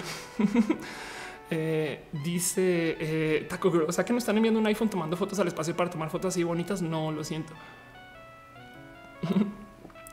dice eh, en Tocoto, ¿de dónde aparecen los cometas? Es de cierto modo eh, de la misma generación de cómo se hacen las galaxias. No todo. Eh, básicamente tienes una cantidad de materia que está flotando cerca, algunos centros que luego se vuelven estrellas cuando colapsan y ese tipo de cosas. Y entonces en su mero giro se comienzan a formar en bolitas, ¿no? Y eso es lo que hacen los planetas mucho tiempo después. Y hay piezas que quedan sueltas por ahí. Así que ya, dice César Flores que va por el pan. ok, dice eh, Karen Arani que multiversos, por favor. Pues sí, Nifel dice según el lore de los aliens, son las clásicas figuras de ovni, es la de la forma de cigarro. sí.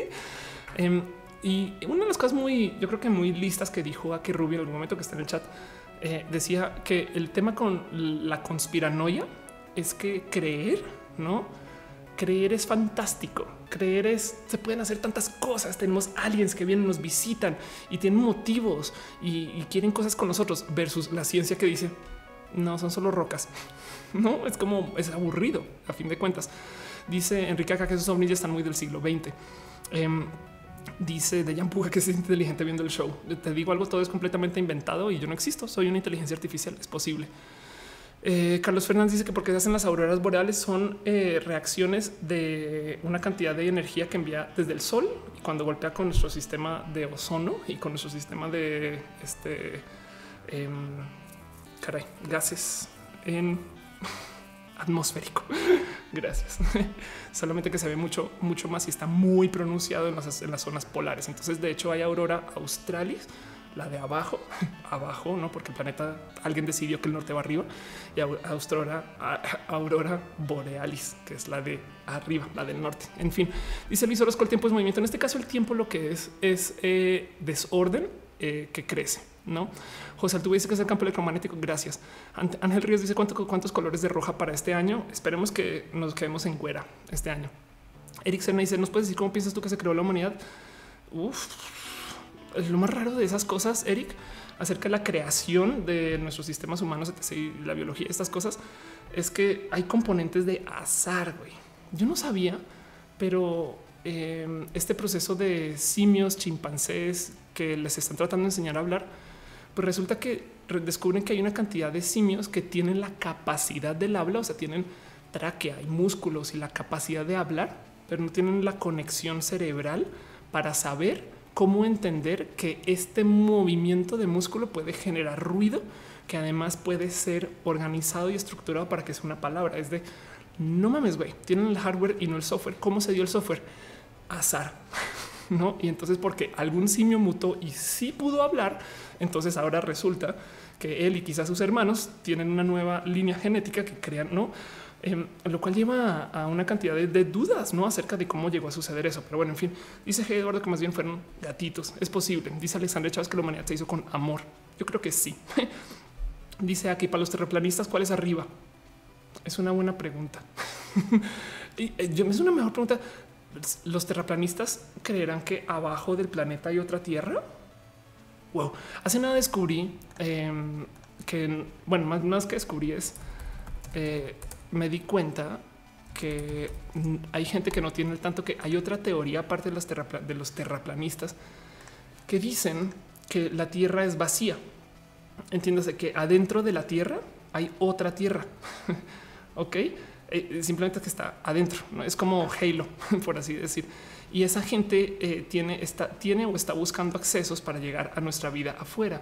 Entonces, eh, en algún momento me decían que lo que sucede es que a veces se desarrollan cosas adentro y salen y nos comunican esta información. Es, como teorías como hoy, claro, el Bitcoin lo desarrolló alguien que vive del otro lado y pues este, ya que vive del otro lado, pues vino y nos lo comunicó, ¿no? Esto yo creo que modo más fácil de comprobar que no sucede es, digo, dándole creencia a algo que claramente wow, lo ridículo que puede ser, pero bueno, si hay gente que cree la tierra plana, eh, se puede eh, descomprobar nomás observando que si la tierra fuera hueca no tendría este proceso de gravedad. Entonces eh, no atraería a la luna como la trae y cosas así, ¿no? Dice Jos Guerra, ¿sabías que en la playa de Tampico hay una estación ovni? Una estación ovni suena como un antro, güey. Dice Luis Berardi, abajo la tierra está el infierno. Dice Celeste Eric, de reptilianos pasamos a topolianos. Yo soy reptiliana, por si alguien pregunta. Em, dice este Brandon López, ¿en la tierra están los humanos o los terráqueos? Para un Javier dice, creo que se llama eh, Agartia o Agarti, ándale. Dice Nifel, como el viaje al centro de la tierra. Exacto, sí, exacto, exacto, sí, total. Eh, Eduardo GR dice que, oye, perdón, es que tenía Mato encima y ya no, ahora Mato se fue a lamer. Eh, dice bueno, sobre la Tierra podría ser plana total y muy, muy, muy, muy, muy grande. No, la verdad es que no, eh, porque ¿cómo se comprobó que la Tierra no es plana? Simplemente observando que si tú clavas una estaca eh, en un lugar de la Tierra, la sombra que proyecta el Sol es tal y si la clavas a tantos kilómetros de distancia, a la misma hora, el mismo día del año, el mismo momento, no sé qué, la sombra que proyecta el sol es diferente. Y, y, eso uno de dos o comprueba que el sol se mueve con patrones tan erráticos que no podrían mantener gravedad o que la Tierra es redonda. Pero, mm, eh, pero bueno, en fin, hay varias otras pruebas de que la Tierra es redonda, como por ejemplo, no sé, enviamos naves al espacio que luego se voltearon y tomaron fotos y descubrieron que sí era redonda. o en últimas, o en últimas, la sombra de la Tierra se vería plana en un eclipse, ¿no? Pero bueno, Carmen Aguilar dice que se tiene que ir. Besitos. Eh, dice Unierdas que yo también soy reptil y amo. Eh, Rebeca Ross dice que se lee el mundo anillo. No, no lo he leído. Eh, Ángel Ríos dice que los accesos son tubos de Mario. Ah, ándale, exacto. Ahora Javier dice: De hecho, los nazis buscaron el polo sur, buscaron la entrada a la tierra hueca. Ay, ándale. Y Charles Sals dice: El gato es cerebro, Ophelia es un títere. Y Futurama lo predijo. Eso sí es posible. Sí. Maciel XD dice: Porque reptiliana. No sé, el año pasado yo me declaré que era Illuminati. También porque un día me, un día me dijeron: Güey, es que los Illuminati dominan el mundo. Em, son una secta súper secreta y, este güey, no manches, los Illuminati son loquísimos y, estas cosas. Y de repente fui al website de los Illuminati un día en un show y descubrí que al fondo del website es únete a los Illuminati, no? Y ya, ok. Y ya pones tu mail, tu primer nombre, submit y listo, eres Illuminati. Entonces, eh, pues desde que me uní, em, me crecieron las orejas y sé todo esto. Pero ahora decidí que voy a ser reptiliano este año de en adelante. eh, de Jan Puga dice agarra esa guitarra, cántanos algo. Prometo que lo hago en un stream más relax. Eh, dice Luis Tuga que desde el 2001 con los libros de Dan Brown puede ser. Don Güero Labs dice Erastótenes demostró que dos sombras proyectadas por un obelisco la misma hora en el mismo día daban sombras diferentes. Midió los ángulos y distancias de las sombras y con la fórmula del arco midió la circunferencia de la Tierra. Exacto. Y fue la primera medida de la circunferencia de la Tierra y una prueba fehaciente que la Tierra no era plana. Mr. Leches dice que si los Illuminati dominan el mundo, están haciendo el trabajo. Sí, eh, sabes que hay que echar la hueva, echan la hueva y ya. Eh, Alfredo Garza dice que el gato desarrolló un android y lo llamó Ophelia. Puede ser. Eh, el varón Javier dice los enemigos de los Illuminati son los apagaduminatis. Oigan, saben que hablando de enemigos, es donde lo tengo. Em, el otro día me justo me dice esto fue una divertida plática que tuve en Twitter. Me pregunta Miranda me dice, ¿por qué no convocas a tus fieles seguidores a una secta de ofelianos y formamos el ejército privado de los ofelianos? Y yo le dije, bueno, el problema es que necesitamos formar, necesitamos encontrar un digno oponente. Necesito un enemigo. Y, está divertido porque Mel Supernova, que es amiga, me dice, me ofrezco antagonista, no? Porque cree juntar los requisitos. Entonces yo la declaré, la declaré como la antagonista y le dije, si no estás contra nosotras, estás este, con nosotras y tienes que elegir de las dos y secretamente apoya a la otra pero también a raíz de esta plática eh, arrancó, apareció el debate si igual y eh, el bot de colores define el oponente. Entonces, bot de, bot de colores en particular dijo que nuestro enemigo va a ser el blanco barroco y pues esos son los enemigos del show. no me pregunten, esas cosas pasan en Twitter, güey. Dice Juan Osorio que se declara lunático. Ándale. Dice Andrew AI que ya que ahora que soy reptiliano me va a crecer la lengua. Es probable y, pues vamos a ver qué pasa. Edward G. dice que haga un video con el robot de Platón. Sería súper bonito. Celeste Eric dice el patriarcado es el enemigo y saca su rayo mexo.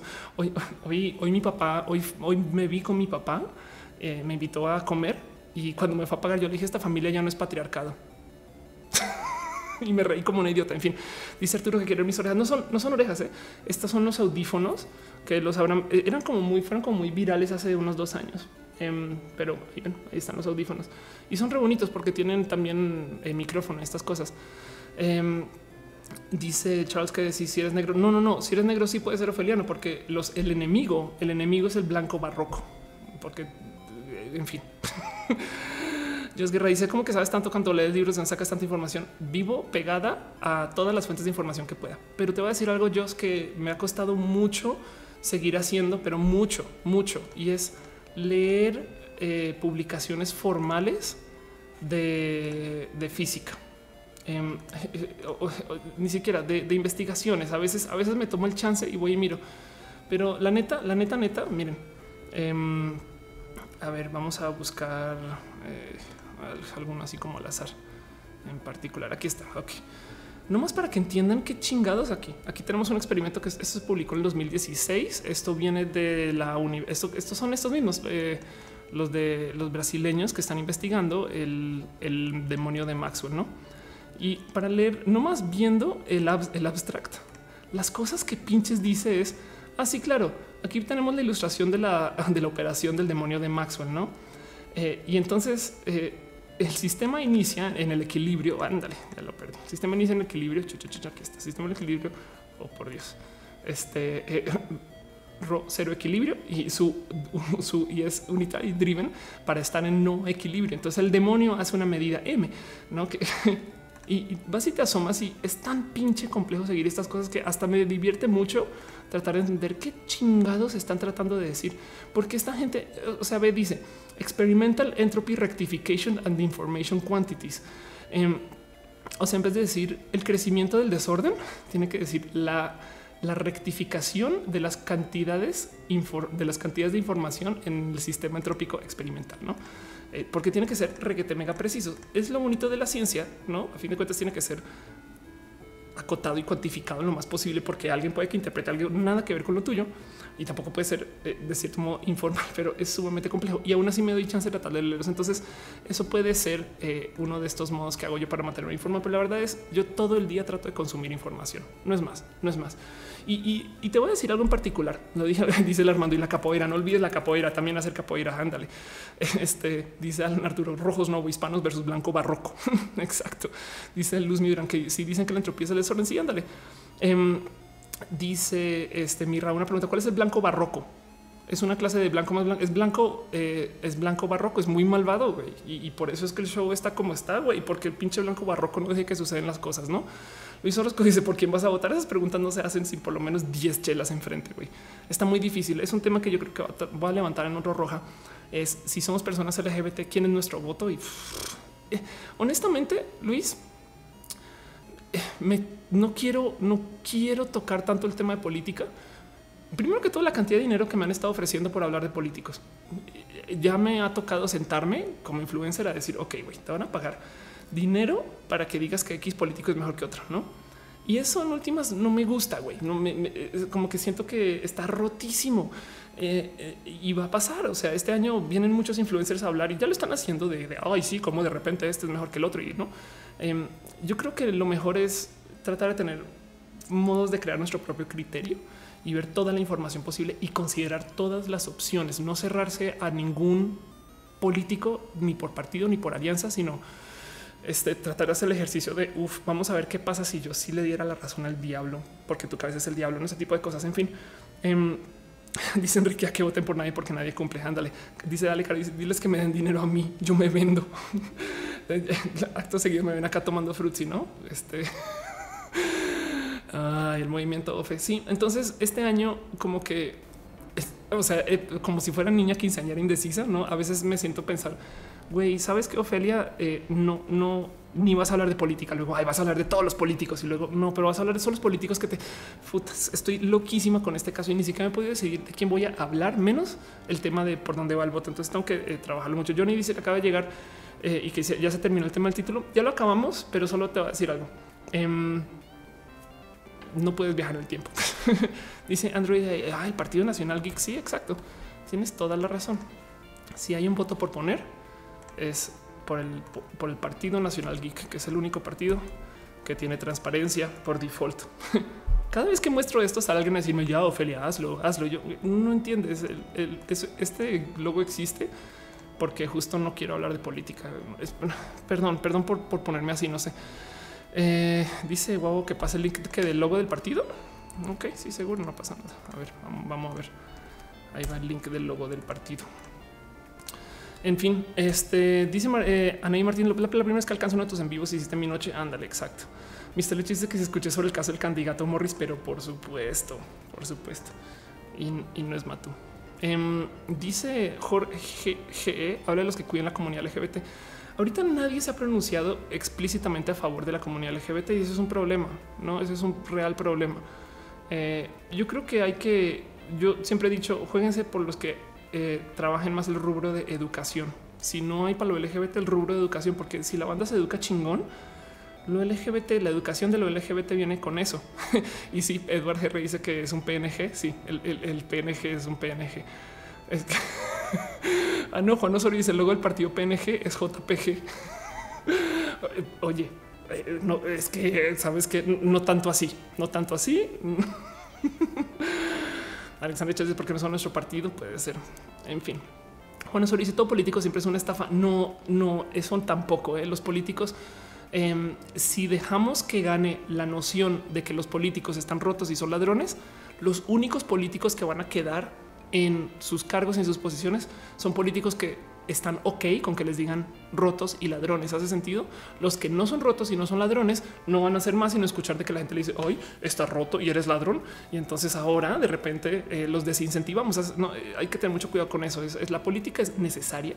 Es un sistema eh, que ha funcionado más o menos mejor que otras cosas que hemos tenido y hay que trabajarla y es nuestra. No, entonces tenemos que tener buena cultura hacia la política y, e incentivar las cosas que nos sirven y pedir y, estar encima de estos políticos como halcones, pero no considerar que eso es algo allá lejano y distante y no tiene nada que ver con nosotros. Eso es peligrosísimo porque ahí es donde comienzan a hacerse los verdaderos desmadres, no? Dice Virox, la política se hacen los frijoles. Ándale. Este Fernanda dice, dice no todo en política está podrido y, y Fernanda Nayes sabría de eso. Exacto. Em, dice eh, Dale Caro que ahí está el Kuma, que es la evidencia que no todos son iguales. Exacto, no? Ese tipo de cosas. Rogel 84 dice que hay que poner un emote de Matú. Ay, yo creo que sabes que prometo hacerlo. Sí, tienes toda la razón, porque tengo ahorita unos eh, emotes un poquito medio genérico, genéricos sonsos, genéricos sonsos, genéricos sonsos. Jenny López dice fue para presidenta. Oye, ojalá, pero igual nunca podría ser presidenta de México y no es que lo quisiera hacer. Guau dice Kuma rifa. Jesús Antonio Cuevas Hernández dice matemáticamente hablando, la mejor opción del gobierno es la dictadura.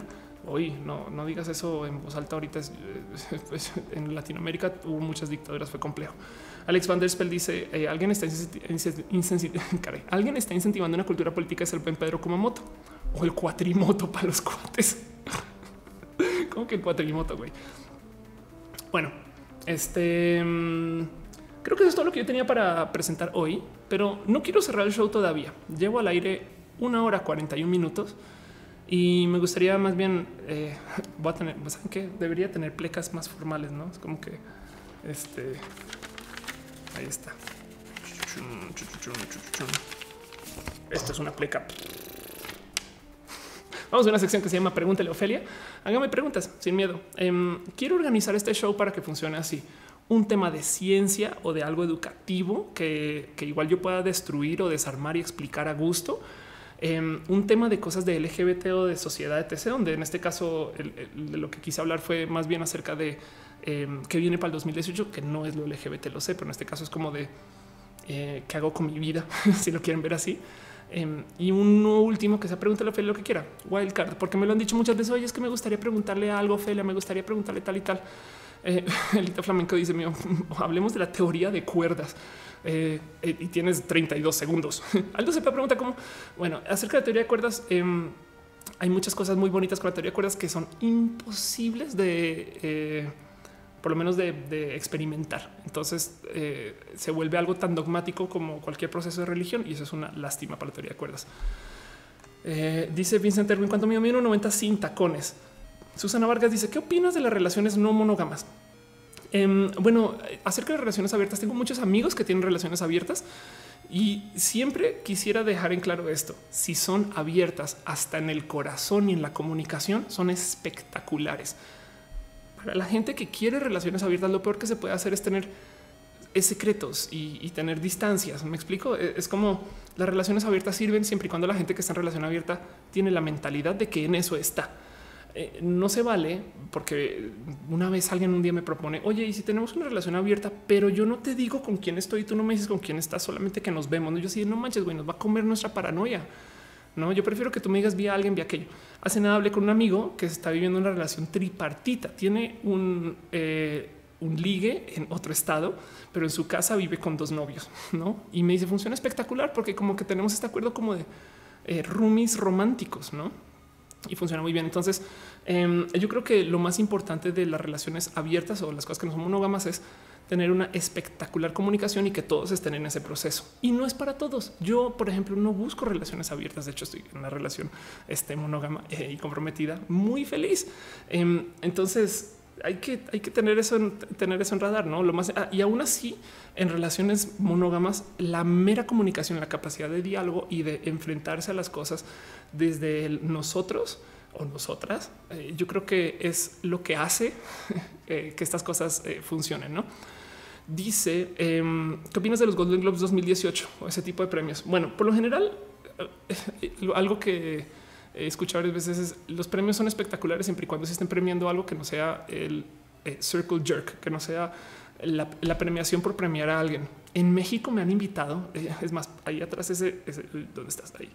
Ese estante es como mi estante de premios. Perdón, eso. Em, ahí tengo, ahí, se ven los cubos amarillos de Elliot. Arriba esa cosa que está ahí como parada, así como si ah, es un premio, que no es broma, dice mujer de calidad. Me dieron un premio a la mujer de calidad, güey, que me parece hasta divertido considerar que eso existe. Es, es pues por los materiales de producción o qué pedo. Y y me choca que hagan premios para recibir patrocinios y hacer un evento. Hace sentido como que son premios inventados para premiarnos entre nosotros en la industria, para poder luego decir por fuera de la industria, mira cómo somos de chingones, no? En fin, dice Alex Vance ¿para cuando streams del Overwatch? Este mm, hoy, eh, sí, pues bueno, debería quizás entre semana comenzar a hacerlos, no? Alexei, si tengo 30 años, me gustaría irme a estudiar a Irlanda el, idioma y conocer. Estoy pagando una casa, no sé qué hacer, me arriesgo. Estoy indecisa entre mi responsabilidad y mi deseo de conocer ciencias naturales. Solo dijo Victoria Volkova. Eh, hoy em, acerca de viajar. Ok, un momento. El tema es: eh, te da miedo no estar generando dinero para poder pagar tu casa y al mismo tiempo viajar y estar por fuera sin producir. Igual, si es una casa que estás pagando, podrías considerar. Em, es que renegociar una deuda no es tema. Eh, es, como pensar tengo que viajar y mientras viajo tengo que seguir pagando renta y te jodes. Eh, puede ser algo así, no? Eh, yo creo que em, trata de trata de tener el tiempo que estés por fuera ahorrado por si acaso. No, no, no, sé bien cómo aconsejarte ahí, pero definitivamente sí. Em, ¿Por qué Irlanda de paso? No, bueno, creo que ojalá siga el chat, pero eh, aquí tenemos a, Shivon McManus, quien igual te puede guiar un poquito de, si es buena idea o no. Y en últimas eh, puede ser bonito. Dice eh, ciencias naturales que digas lo que ibas a mencionar sobre Vico. Se me fue que iba a decir sobre Vico. Eh, perdón, perdón, ciencias. qué bonito. Em, Ángel Ríos dice Campos para el 2018 viene definitivamente y, yo sé, perdón por seguirlo tirando al futuro, pero es un hecho. Um, Vincent dice cuánto peso. Me pesé ayer en 77 kilos. Este, ah, Jesús Navarro dice, perdón, sí, qué tonta que soy. Puedes rentar la casa y que se pague sola. Es más, la puedes poner en Airbnb para que se rente rápidamente y funciona muy bien. perdón, perdón, literal, me, me super agarré en curva. Qué tonto, que claro, toda la razón. Em, Sam Banana dice que debo tener en cuenta cuando inicie mi canal consejos que harías a los nuevos en la plataforma. Ah, ok. Acerca de hacer un nuevo canal de producción de contenidos. Lo más difícil como productora de contenidos es tener rutina, disciplina y saber de qué vas a hablar y de qué vas a hacer. Em, es, arrancar un stream. Claro que puedes hacerlo, hablar al aire. Claro que puedes hacerlo. Yo improviso una cantidad de cosas y de hecho en el stand up también dejo un espacio para hacer cosas en impro. Pero, pero cuando vas a hacer un canal, eh, eh, existe mucha gente lanza su canal con esta obsesión de tengo que lanzar y ser famoso al tiempo. Güey, me explico. Eso es como pensar. Imagínate aprender a patinar. Esto aplica para muchas cosas en la vida, pero hagámoslo solo con YouTube. Imagínate querer aprender a patinar y el mismo día querer ser el rey del skate park, llegar al skate. Bueno, manches, güey, ahora todos me conocen. Güey, eh, primero tienes que aprender a hacer y a producir, porque mm, si no tienes rutina, igual al, luego del luego del, del, video 10 ya vas a decir a la chingada adiós o, no solucionas unas cosas o no logras sacar los primeros videos. Entonces te desgastas, sacas tu primer video, te emocionas, le dices a 10 mil personas vayan a verme, vayan a verme y pasan una de dos que luego ya para el tercer video ninguno de esos se queda o bueno, se quedan algunos. O la otra es em, ya los quemaste y tus primeros videos igual son videos de aprender, no son videos de aprender a hablar en cámara, aprender a presentar, aprender a decir estas cosas. Así que lo que te recomiendo es publica, publica mucho y cuando llegues al video número 20, 20, no, bueno, puede ser el décimo, pero que hagas como unos 10 o 20 videos ya ahí arriba. Ahí sí preocúpate por los números, porque lo que pasa en YouTube es que hay gente, hay gente que todavía me comenta cosas que yo hablé en un roja hace ya tres meses y piensan que yo lo presenté hace tres meses o dicen ah, no está tan viejito y ya adiós. Lo mismo con los videos en diagnosis. De repente me comentan cosas de videos que ya son viejos, pero ahí están. Entonces, si tienes 10 o 20 videos ahí, es más fácil que alguien que te descubra se quede viéndolos y se enamore un poquito más de ti, lo que haces estas cosas. Así que lo primero que tienes que hacer cuando vas a publicar videos es aprender a patinar para luego ir al skatepark y aprender a caerte y aprender a ser parte de y no sé qué. Y luego cuando ya tengas acumen, cuando ya tengas este, experiencia, ahí sí comienza a tratar de organizar el cómo me promociono y este canal que ya tiene contenidos que ya hice. Espero eso haga sentido. Katy Marco dice: ¿Se puede humanizar teniendo VIH? Estoy casi segura que sí. Tengo, conozco, tengo amigas trans que tienen VIH. Eh, va a ser un putazo para tu hígado.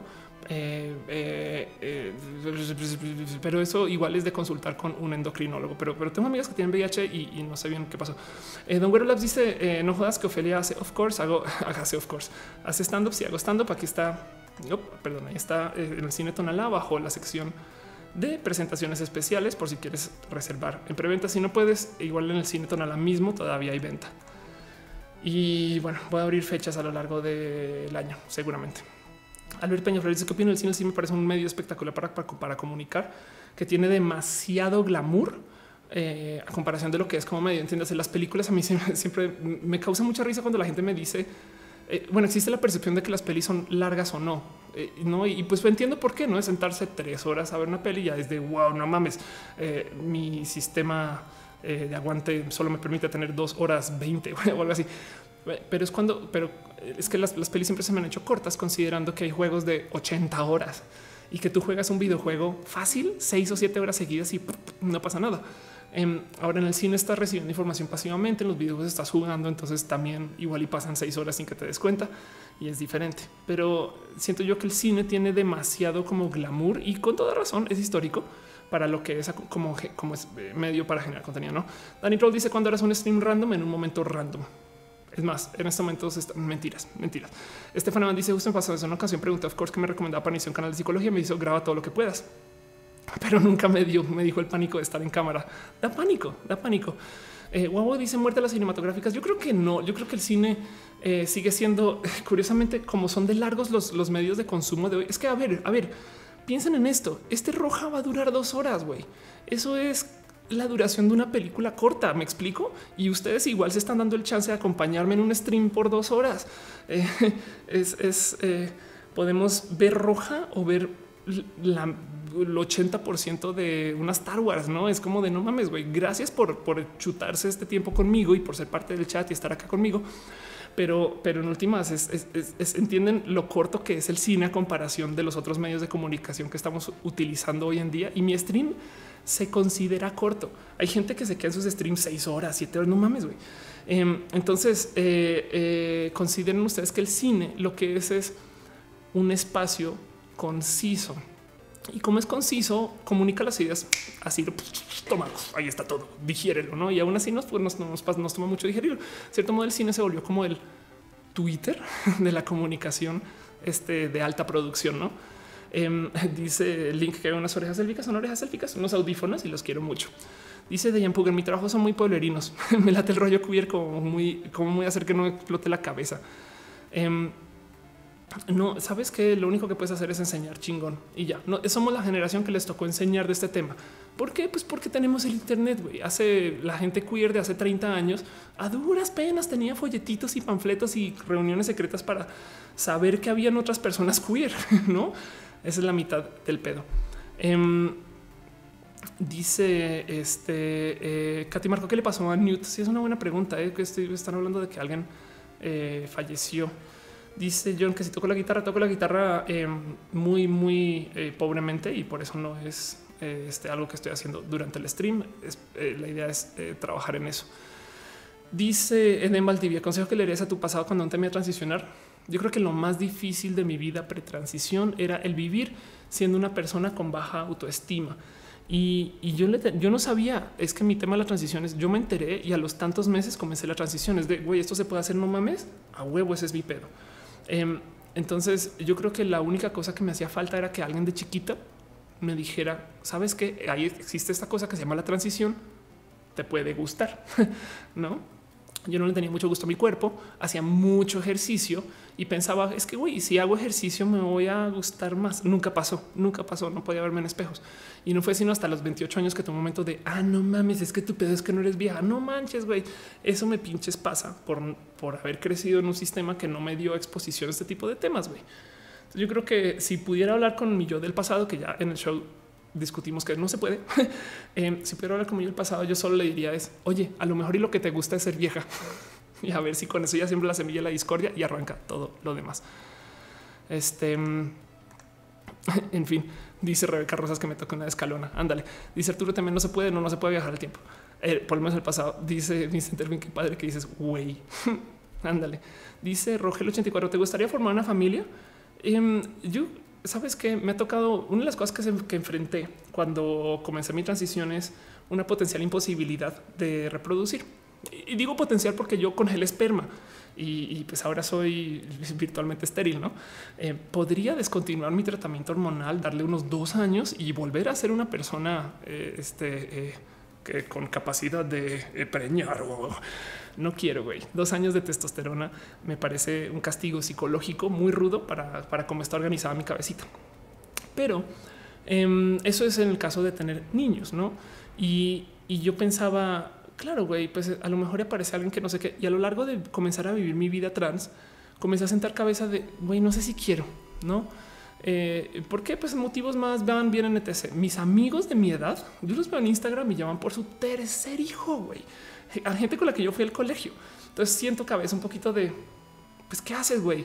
O sea, la vida de Ofelia, mientras mis amigos están criando a su hijo y teniendo su corporativo y su inversión, no sé qué. Y, sabes que tengo amigos que están en política en Colombia y que ya pasaron de DIL a trabajar con alcaldes y que están haciendo este, eh, cosas eh, grandes y que van a ser aún más grandes. Y tengo familia que está en política. En fin, este, y yo estoy aquí haciendo stream con orejas élficas, me explico.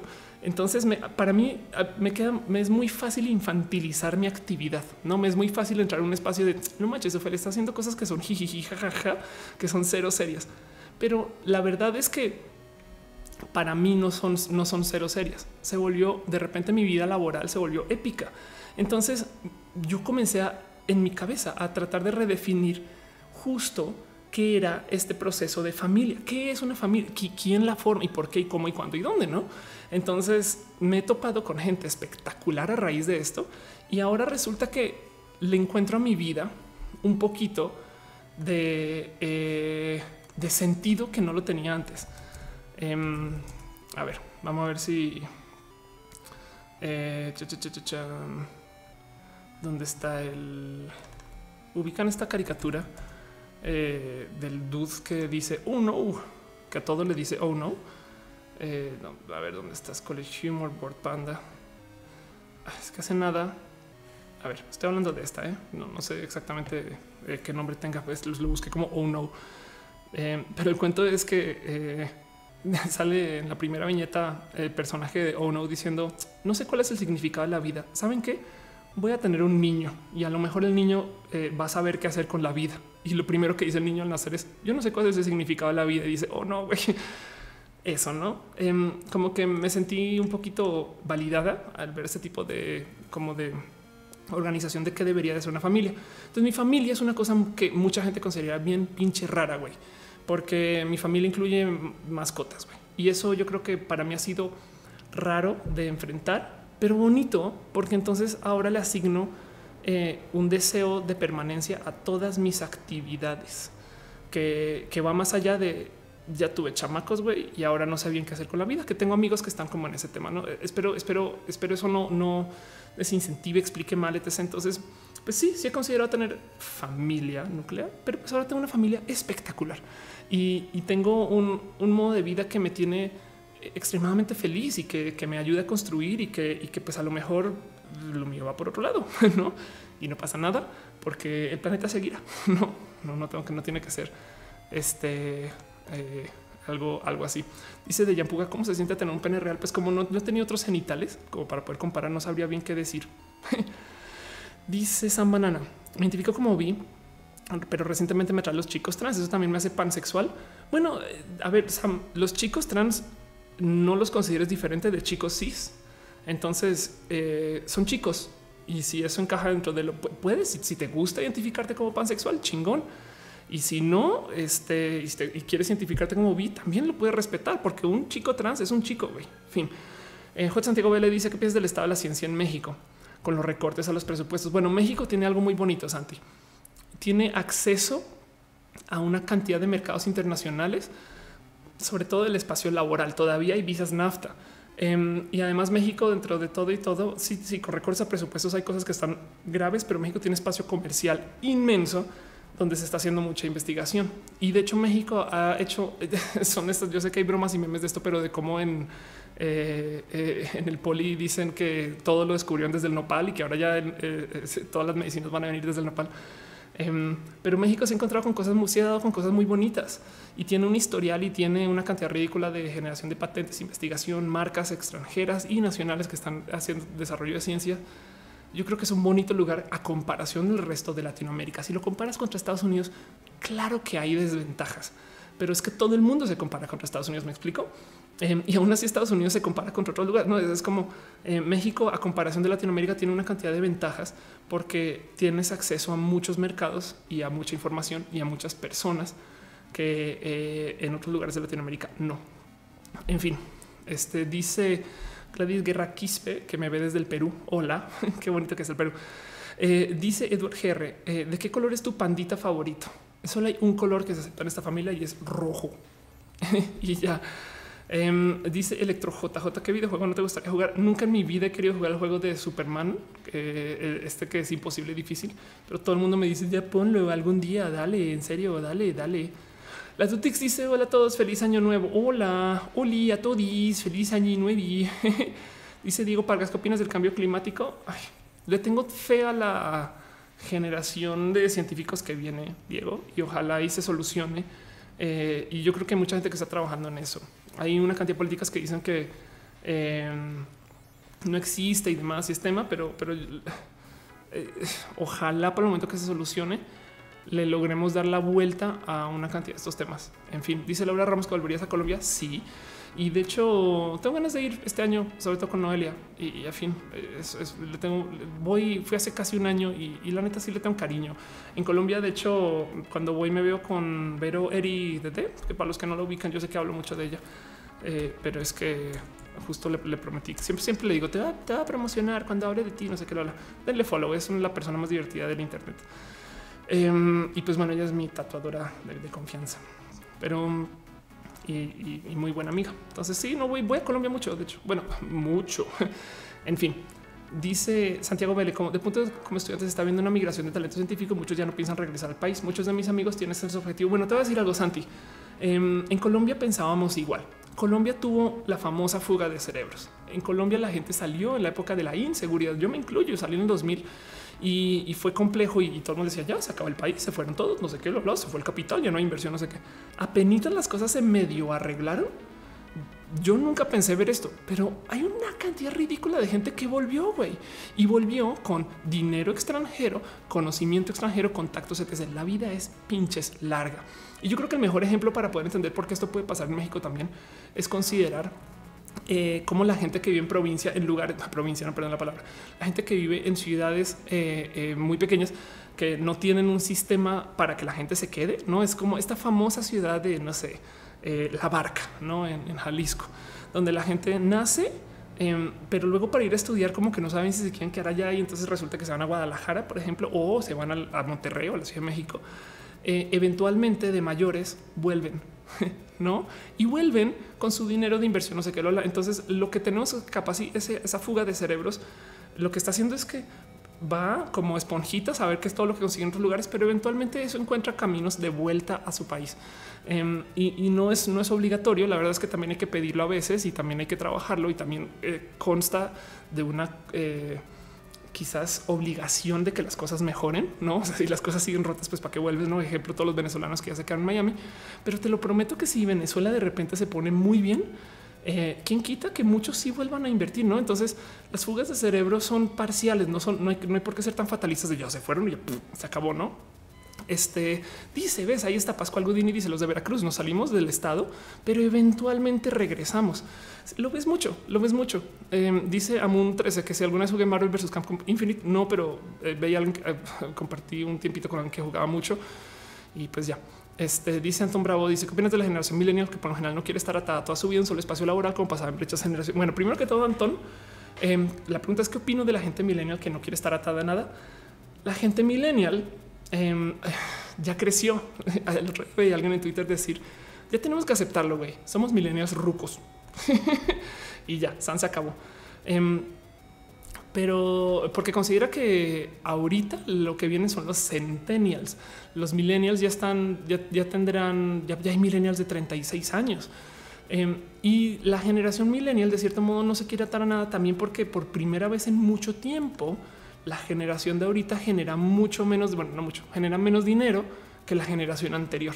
¿Por qué? Pues porque los baby boomers subieron las escaleras con apoyo de todo lo que crearon sus papás no es, ponemos incentivos, no sé qué, para que las viviendas sean baratas. Ah, chingón. Los baby boomers aprovecharon entonces esos incentivos, compraron 16 departamentos y después se voltearon a los millennials y les dijeron, te los rento todos, güey. No mames, güey. Em, entonces, el problema ahorita es que la generación baby boomer está reteniendo mucha riqueza, sobre todo acceso a lugares y a, espacios de decisión y tal y tal, y tiene muy empobrecida la generación millennial. La generación millennial le es muy difícil hacer cosas que nuestros papás o abuelos pueden hacer con mucha facilidad, comprar casa, pagar su educación, este, desarrollarse, en fin, em, hasta invertir. Y, también estamos en una economía global que hace muy difícil este tipo de inversión. Estas cosas también, yo sé. Y además tenemos más deseo porque tenemos comunicación y vemos cómo la gente vive en otros países de modos muy, muy, muy este, enriquecidos a comparación de nuestra percepción de nuestra riqueza. Y porque, pues claro que igual vivir en, vivir en una, ciudad afuera Veracruz, güey, con aire excelente y con una familia súper cool y no sé qué, eso no nos ha enseñado a valorar. Entonces la gente millennial está le tiene mucho miedo a la vida, no? Porque em, no se les enseñó desde chiquitos, güey, es que te puedes endeudar por 30 años y no pasa nada, compras un DEPA, revés.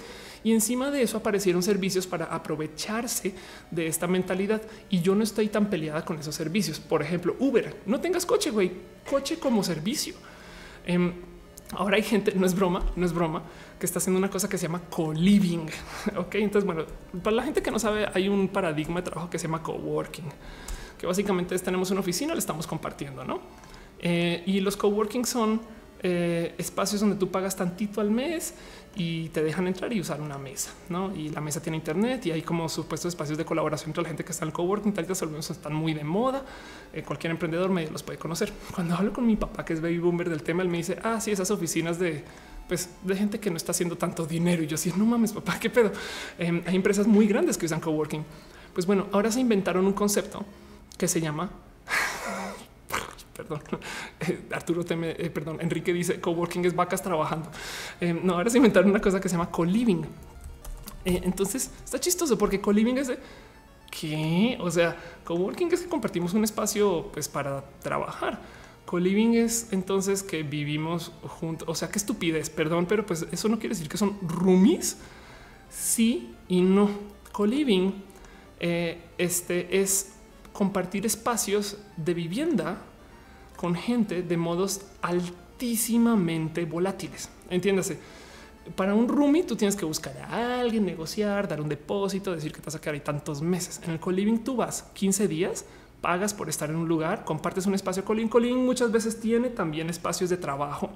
O sea, co son oficinas de coworking que también tienen camas, la verdad, la neta. Em, pero entonces tienes estos espacios rarísimos eh, que le pusieron el nombre de co-living. Miren, esto es, en mi opinión, eh, digo, un trabajo espectacular en hacer ver bonito algo que pudo haber sido visto con mucha tristeza y depresión. Es ponerle un nombre chingón y una actitud chingona que me parece bien eh, a algo que en últimas es seña de güey, la gente ya ni siquiera puede pagar sus departamentos cuando viajan ni los hoteles güey, y la gente ya no puede pagar sus oficinas solo, entonces tiene que compartir las que hay. Em, y eso eso es algo que se ve desde el punto de vista milenial porque no hay varo para mantener las cosas. Nunca había aparecido tanta gente tan endeudada para vivir eh, pagando su educación, güey, porque la educación nunca había sido tan cara, pero es que la educación se volvió negocio porque la generación de nuestros papás creó la leyenda que si no te educas no existes. Eh, Rebeca Rosas dice que tal estaría invertir en coliving en México sería espectacular. Funciona re bien. Entonces los millennials los bulean mucho porque de cierto modo em, eh, no sé si es como un mecanismo de defensa para cambiar, para quitar la culpa por parte de los boomers. No es como de güey, yo como baby boomer compré 10 departamentos y los estoy rentando. Pinches millennials, ahora no me los quieren pagar. Oye, pero señor Don Baby Boomer, em, no me quiere dar trabajo en su empresa. Yo soy millennial, ya tengo no sé cuánto. Ah, sí, te pago dos mil pesos al mes. O sabes que si quieres puedes entrar en pasantía sin pagar, sin recibir ninguna compensación por tu tiempo. Me explico una pasantía gratis. Em, eh, que de paso, el, internship se lo inventó la generación Baby Boomer. Em, entonces, eh, este, tienes que considerar que los millennials son una generación relativamente golpeada económicamente hablando, que le tocó criarse buscándole lo bonito a la vida, porque el sistema que los creó no les dio lo que hizo a la generación anterior, eh, una generación tan próspera, que de paso próspera es un decir, porque también de paso los baby boomers son quien más polucionan el planeta, güey, y quien más crearon estas empresas de capitalismo este, desabatido, güey, que hicieron todo tipo de que están creando una cantidad de problemas ahorita que luego los boomers, no, perdón, los, los millennials van a tener que, que tratar de solucionar los que tienen una actitud totalmente diferente a los millennials, a los millennials son los centennials. Los centennials son los chavos de hoy. Ten en cuenta que si alguien nació en el año 2000, este año va a cumplir 18. O sea, está muy cercano poder tener tarjetas de crédito, graduarse del colegio, no considera esas cosas. En, em, en fin, dice eh, Almaginet mi departamento podría ser un co-living. Welcome to Quito. Pues anda, anda, exacto. Y pregunta Sam Banana, ¿qué es una persona cis? Cuando no eres trans, eres cis. Trans viene del latín de atravesar, cis viene del latín de alinear. Entonces, básicamente, porque, porque no se vale que a, veces me dicen es que no eres mujer biológica. Yo, güey, no soy cyborg. Por más que quisiera, no soy cyborg. También soy biológica, solamente que soy una mujer trans. En fin, em, dice Katy Marco, eh, ¿qué piensas de lo que pasó en Charlie Hebdo? ¿Pasó otra cosa? ¿Algo, ¿O estás hablando de lo que pasó hace mucho tiempo? Dice Cuacarraquear, los de la generación de los 50 estaban tan felices de haber sobrevivido a la Segunda Guerra Mundial que básicamente se dedicaron a joder la ecología, la economía y a prosperar el mito del suburbio. Eso es verdad, ¿eh? y ha cambiado mucho porque ya tenemos mucha información y, y la verdad es que la generación que vino antes de los boomers tuvo que lidiar con muchas complicaciones. Entonces crió a los boomers como con un tenlo todo no? Y ahora ellos crecieron con esa mentalidad de lo tengo que tener todo y sin saber compartir, como si fueran niños únicos. Un poco, eh, perdón por generalizar con eso, porque no todos los niños únicos son así. Elizabeth Porras dice: Me encantaría que hablaras de cómo la alimentación influye en tu sistema hormonal. Eso derrumba teorías de que los cambios de género no son naturales. Bueno, te voy a decir algo, eh, Liz. Em, hay, hay, hay transiciones naturales. Eh, androgen insensitivity syndrome. Ok, te voy a presentar algo que sucede es muy divertido. Hay personas que tienen genética XY que se supone es lo que te dicen, es que es lo que hace el hombre, pero como se desarrolla su cuerpo, su cuerpo tiene un síndrome de insensitividad a los, andrógenos. Eh, básicamente, su cuerpo no responde a la testosterona. Entonces, si tu cuerpo está generando testosterona porque tiene testes o, algo que se asemeja, a la producción de, de testes, este, pero tu cuerpo no responde, pues guess what? Así se va a ver tu cuerpo cuando crezcas. Todas estas mujeres, perdón por la baja calidad de la foto, pero todas estas mujeres em, tienen genética XY y estas mujeres son en esencia naturalmente trans y, tienen, y pues como puedes ver, además tienen cuerpos muy diferentes. ¿no? Entonces, básicamente, el que tan hombre o estereotípicamente hombre es una persona lo puede reducir a cuánto procesa su cuerpo la testosterona.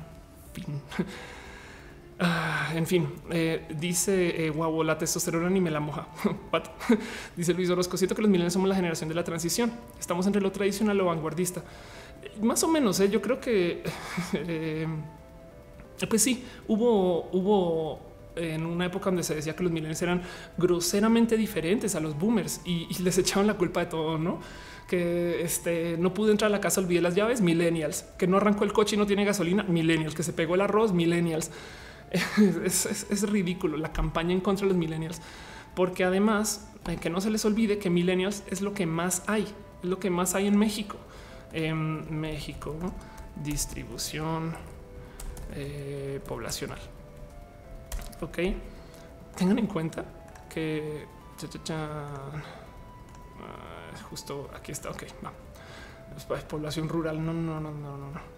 Esta puede ser mejor. Eh, pueblos indígenas originarios. no encuentro una. Bueno, esto no es tan, tan distante. Ok, pirámide de edades. Ah, pues es, claro, perdón. México, pirámide edades. Ok, aquí está. Ok, esperemos que alguna de estas sea más o menos eh, reciente o algo así, pero pues acá pueden ver la mayoría de los mexicanos son banda joven. Eh, y esto esto es algo que tenemos. O sea, esto va a cambiar, no? La gente va a crecer y luego va a haber un momento donde va a haber más gente mayor de edad que menores. Pero esto, pero ¿por qué todo el mundo en el Internet actúa como si fueran niños chiquitos? Güey, porque el 70% de los usuarios del Internet son personas muy jóvenes que tienen hasta ahora inicios al acercamiento al criterio de, la interacción social, porque los papás este, se criaron una generación que no tenía acceso a la información, porque tantas cosas se explican cuando entiendes que México es un país de chamacos, güey y chamacas de paso, no? Eh, entonces, hasta me salta eh, toda esta agresión que hay contra la generación millennial, porque es, perdón, escupir hacia arriba, güey. Esa gente va a crecer y va a tener que cuidar a estos mayores que luego se van a tener que quejar de otra cosa, güey. en fin. Eh, Edward G. dice que hay de los internships tipo con Microsoft Google para que prácticamente te dan todo para poder desarrollar tus proyectos. Eh, sí, o sea, los internships han cambiado, pero pues hay que entender que el internship antes era un trabajo pago, no? Y ya dice Eve Chávez Cordeo que debería ser el arte, la música en la actualidad. Em, yo creo que bueno, cuando se trata de arte, yo, yo todo lo que digo es eh, se debería de seguir buscando espacios para decir las netas. Las netas siempre van a tener un espacio especial en el arte. Y en fin, em, oigan, dice eh, el Armando, todos mecos, pues más o menos, pero mecos chingón, güey, porque eso es lo que funciona. Arturo te dice, ese ruco millennial, se vale, se super vale. Y eh, al margen dicen un colimio existe hora de dormir. Odio eso de mis, o sea, tus roommates dicen es hora de dormir. Así de ya, vámonos, ya. Ay, en fin, bueno, Vincent Erwin dice lo que justo estaba a dos de decir. Se nos alargó el stream. Hicimos dos horas y 15 minutos, de lo cual les vas a contar los minutitos porque al comienzo hice como setup. Pero no más por repetir todo lo que dije, un par de anuncios parroquiales. Roja ahora va a ser los lunes. ¿Por qué va a ser los lunes, Ofelia? Porque voy a estar viajando para hacer los shows y los shows. Además, me costó mucho conseguir un lugar que me pudiera dar los domingos. Entonces, lo más probable es que los domingos de la noche esté enredada y no en capacidad de hacer shows varias veces este año. Y mejor vámonos a los lunes y a ver cómo nos sentimos con eso. Em, y eh, pues igual y van a quedar en grabados y estas cosas y la idea es seguirlo profesionalizando, etc. Dice Caro que si mañana hay roja, no dame chance, una semana más. Em, igual y bueno, no, igual y mañana me echo un stream casual, un stream random para que, pero porque no, como es random si avisas cuando no sé, no sé, prometo. Este, em, eso es este, porque el lunes, bueno, eh, vamos a ver cómo nos sentimos los lunes. Vladimir Tomani dice que me saludas. Hola, Vlad. La otra cosa es eh, activé un Patreon porque lo pidieron y, la neta de nuevo me da mucha pena promocionar estas cosas, pero ahí está. Y, solo por dejarlo en dicho, eh, la gente que deje sus cariños y sus abrazos financieros en el Patreon serán leídos en el show y hay un rubro en particular eh, donde digo que no solo leeré su nombre, sino que también los estoquearé en vivo. Así que eh, ahí les dejo y pues cualquier cosa coméntenme cómo se sienten con eso y si creen que es buena o mala idea, pero pues es solo para este caso de oh, tener un Patreon, te quiero apoyar, lo, agradezco mucho. Pregunta link que es un Patreon, es un lugar donde pueden dejar donativos, donde el dinero llega a mí y no se queda el 80% en manos de Google o algo así. Em, pero bueno, este, están hablando mucho de hombres. este dice la Alex como cuando se hizo Call of Duty Random Stream. Exacto. Y dice Rogel, esa imagen de la chica alta cargando la chaparrita. Exacto, sí. Dice, wow, ¿qué más hace falta que aprendas? Todos estamos aprendiendo aquí. Parte de este show existe porque mm, tenemos que seguirnos educando, güey. No, no se vale decir, oh, yo fui a la universidad, yo lo sé todo, güey, o ya fui a la escuela. No, güey. es, para mí esto es un diálogo entre nosotros donde ustedes me están enseñando cosas a mí y podemos por lo menos platicar. Dice Johnny que el stream será a la misma hora. Yo creo que sí. Y, igual y igual y quizás si arrancó antes o algo así, no, no estoy seguro. Este, ¿a qué dice con qué descripción? Algo que juegas Guitar Hero. Nada, pues organicemos entre semana que em, dice, dale, Caro, ¿cuánto me cobras por hacer un comercial en tus chats? ¿Qué comercial quieres hacer, Caro? Tú, usted solo diga, porque hay gente que está llegando hasta ahorita diciendo que esto. Em, y bueno, el caso es, sí, roja va a ser los lunes y si nos cuesta mucho eso, veremos si renegociamos el día o no, pero pues por ahora para ser sólidas y firmes y estables con algo va a decir lunes, no, no le mueva.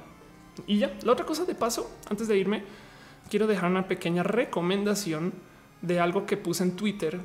Fue muy chiquito y fue muy tonto, ¿eh? pero, pero en últimas, eh, como que mucha gente se saltó y dijo, güey, no, no manches, no sabía. Em, me preguntan justo cómo sabes tantas cosas. No sé qué. Yo tengo una grandísima obsesión de siempre consumir documentales y eh, shows educativos y no sé qué. Yo era muy, muy, muy, muy, muy este discovery liver en su momento. Entonces me la pasaba viendo el show, etc. hasta que se volvió este como canal de solo realities. Y mm, me topé con esta cosa que muchos me dijeron, güey, yo vi los anuncios, pero nunca le quise entrar. Y yo sí le entré. Se llama Curiosity Stream. Em, Curiosity Stream es básicamente un Netflix de documentales. Ok. Entonces, aquí tienes ese documental de Mary Poppins, 56 minutos. Es, una lástima la historia del crudo, no eh, Tricky Memory. Tiene tantos pinches temas, colecciones, cosas eh, que es re bonito. Vale en su versión en SD 3 dólares al mes, en su versión HD 6 dólares al mes y mal no estoy. Em, y hay una versión en 4K que yo creo que ya no vale la pena pagar, pero es mi opinión. Lo pueden ver, pueden ver documentales en 4K. Y ahí está Curiosity Stream. Se lo recomiendo con un caveat. Solo está en inglés. Hay algunos, cuando me lo pregunté, me dijeron, oye, no hay cosa en español. Igual y me asomé en el documental que estaba viendo en ese momento y justo tenía subtítulos en inglés. Capaz hay unos que tienen subtítulos en español, pero si no, este em, lo siento. Y, si no, pues para todo eso está roja. Eh, dice Diana, ¿cómo se llama? Nuevamente, aquí está, ves el logo ahí arriba a la izquierda, curiositystream.com. Ahí está, un logo grande, ahí para que puedas ver cómo se llama. Ok, Curiosity Stream. Ok, y si no, pues está roja. y podemos hablar y debrayar de estas cosas, pero para que sepa que existe. No pensé que se iba a mover tanto ese tweet. Este dice al soy perdí mi laptop, soy developer y eso. Ándale.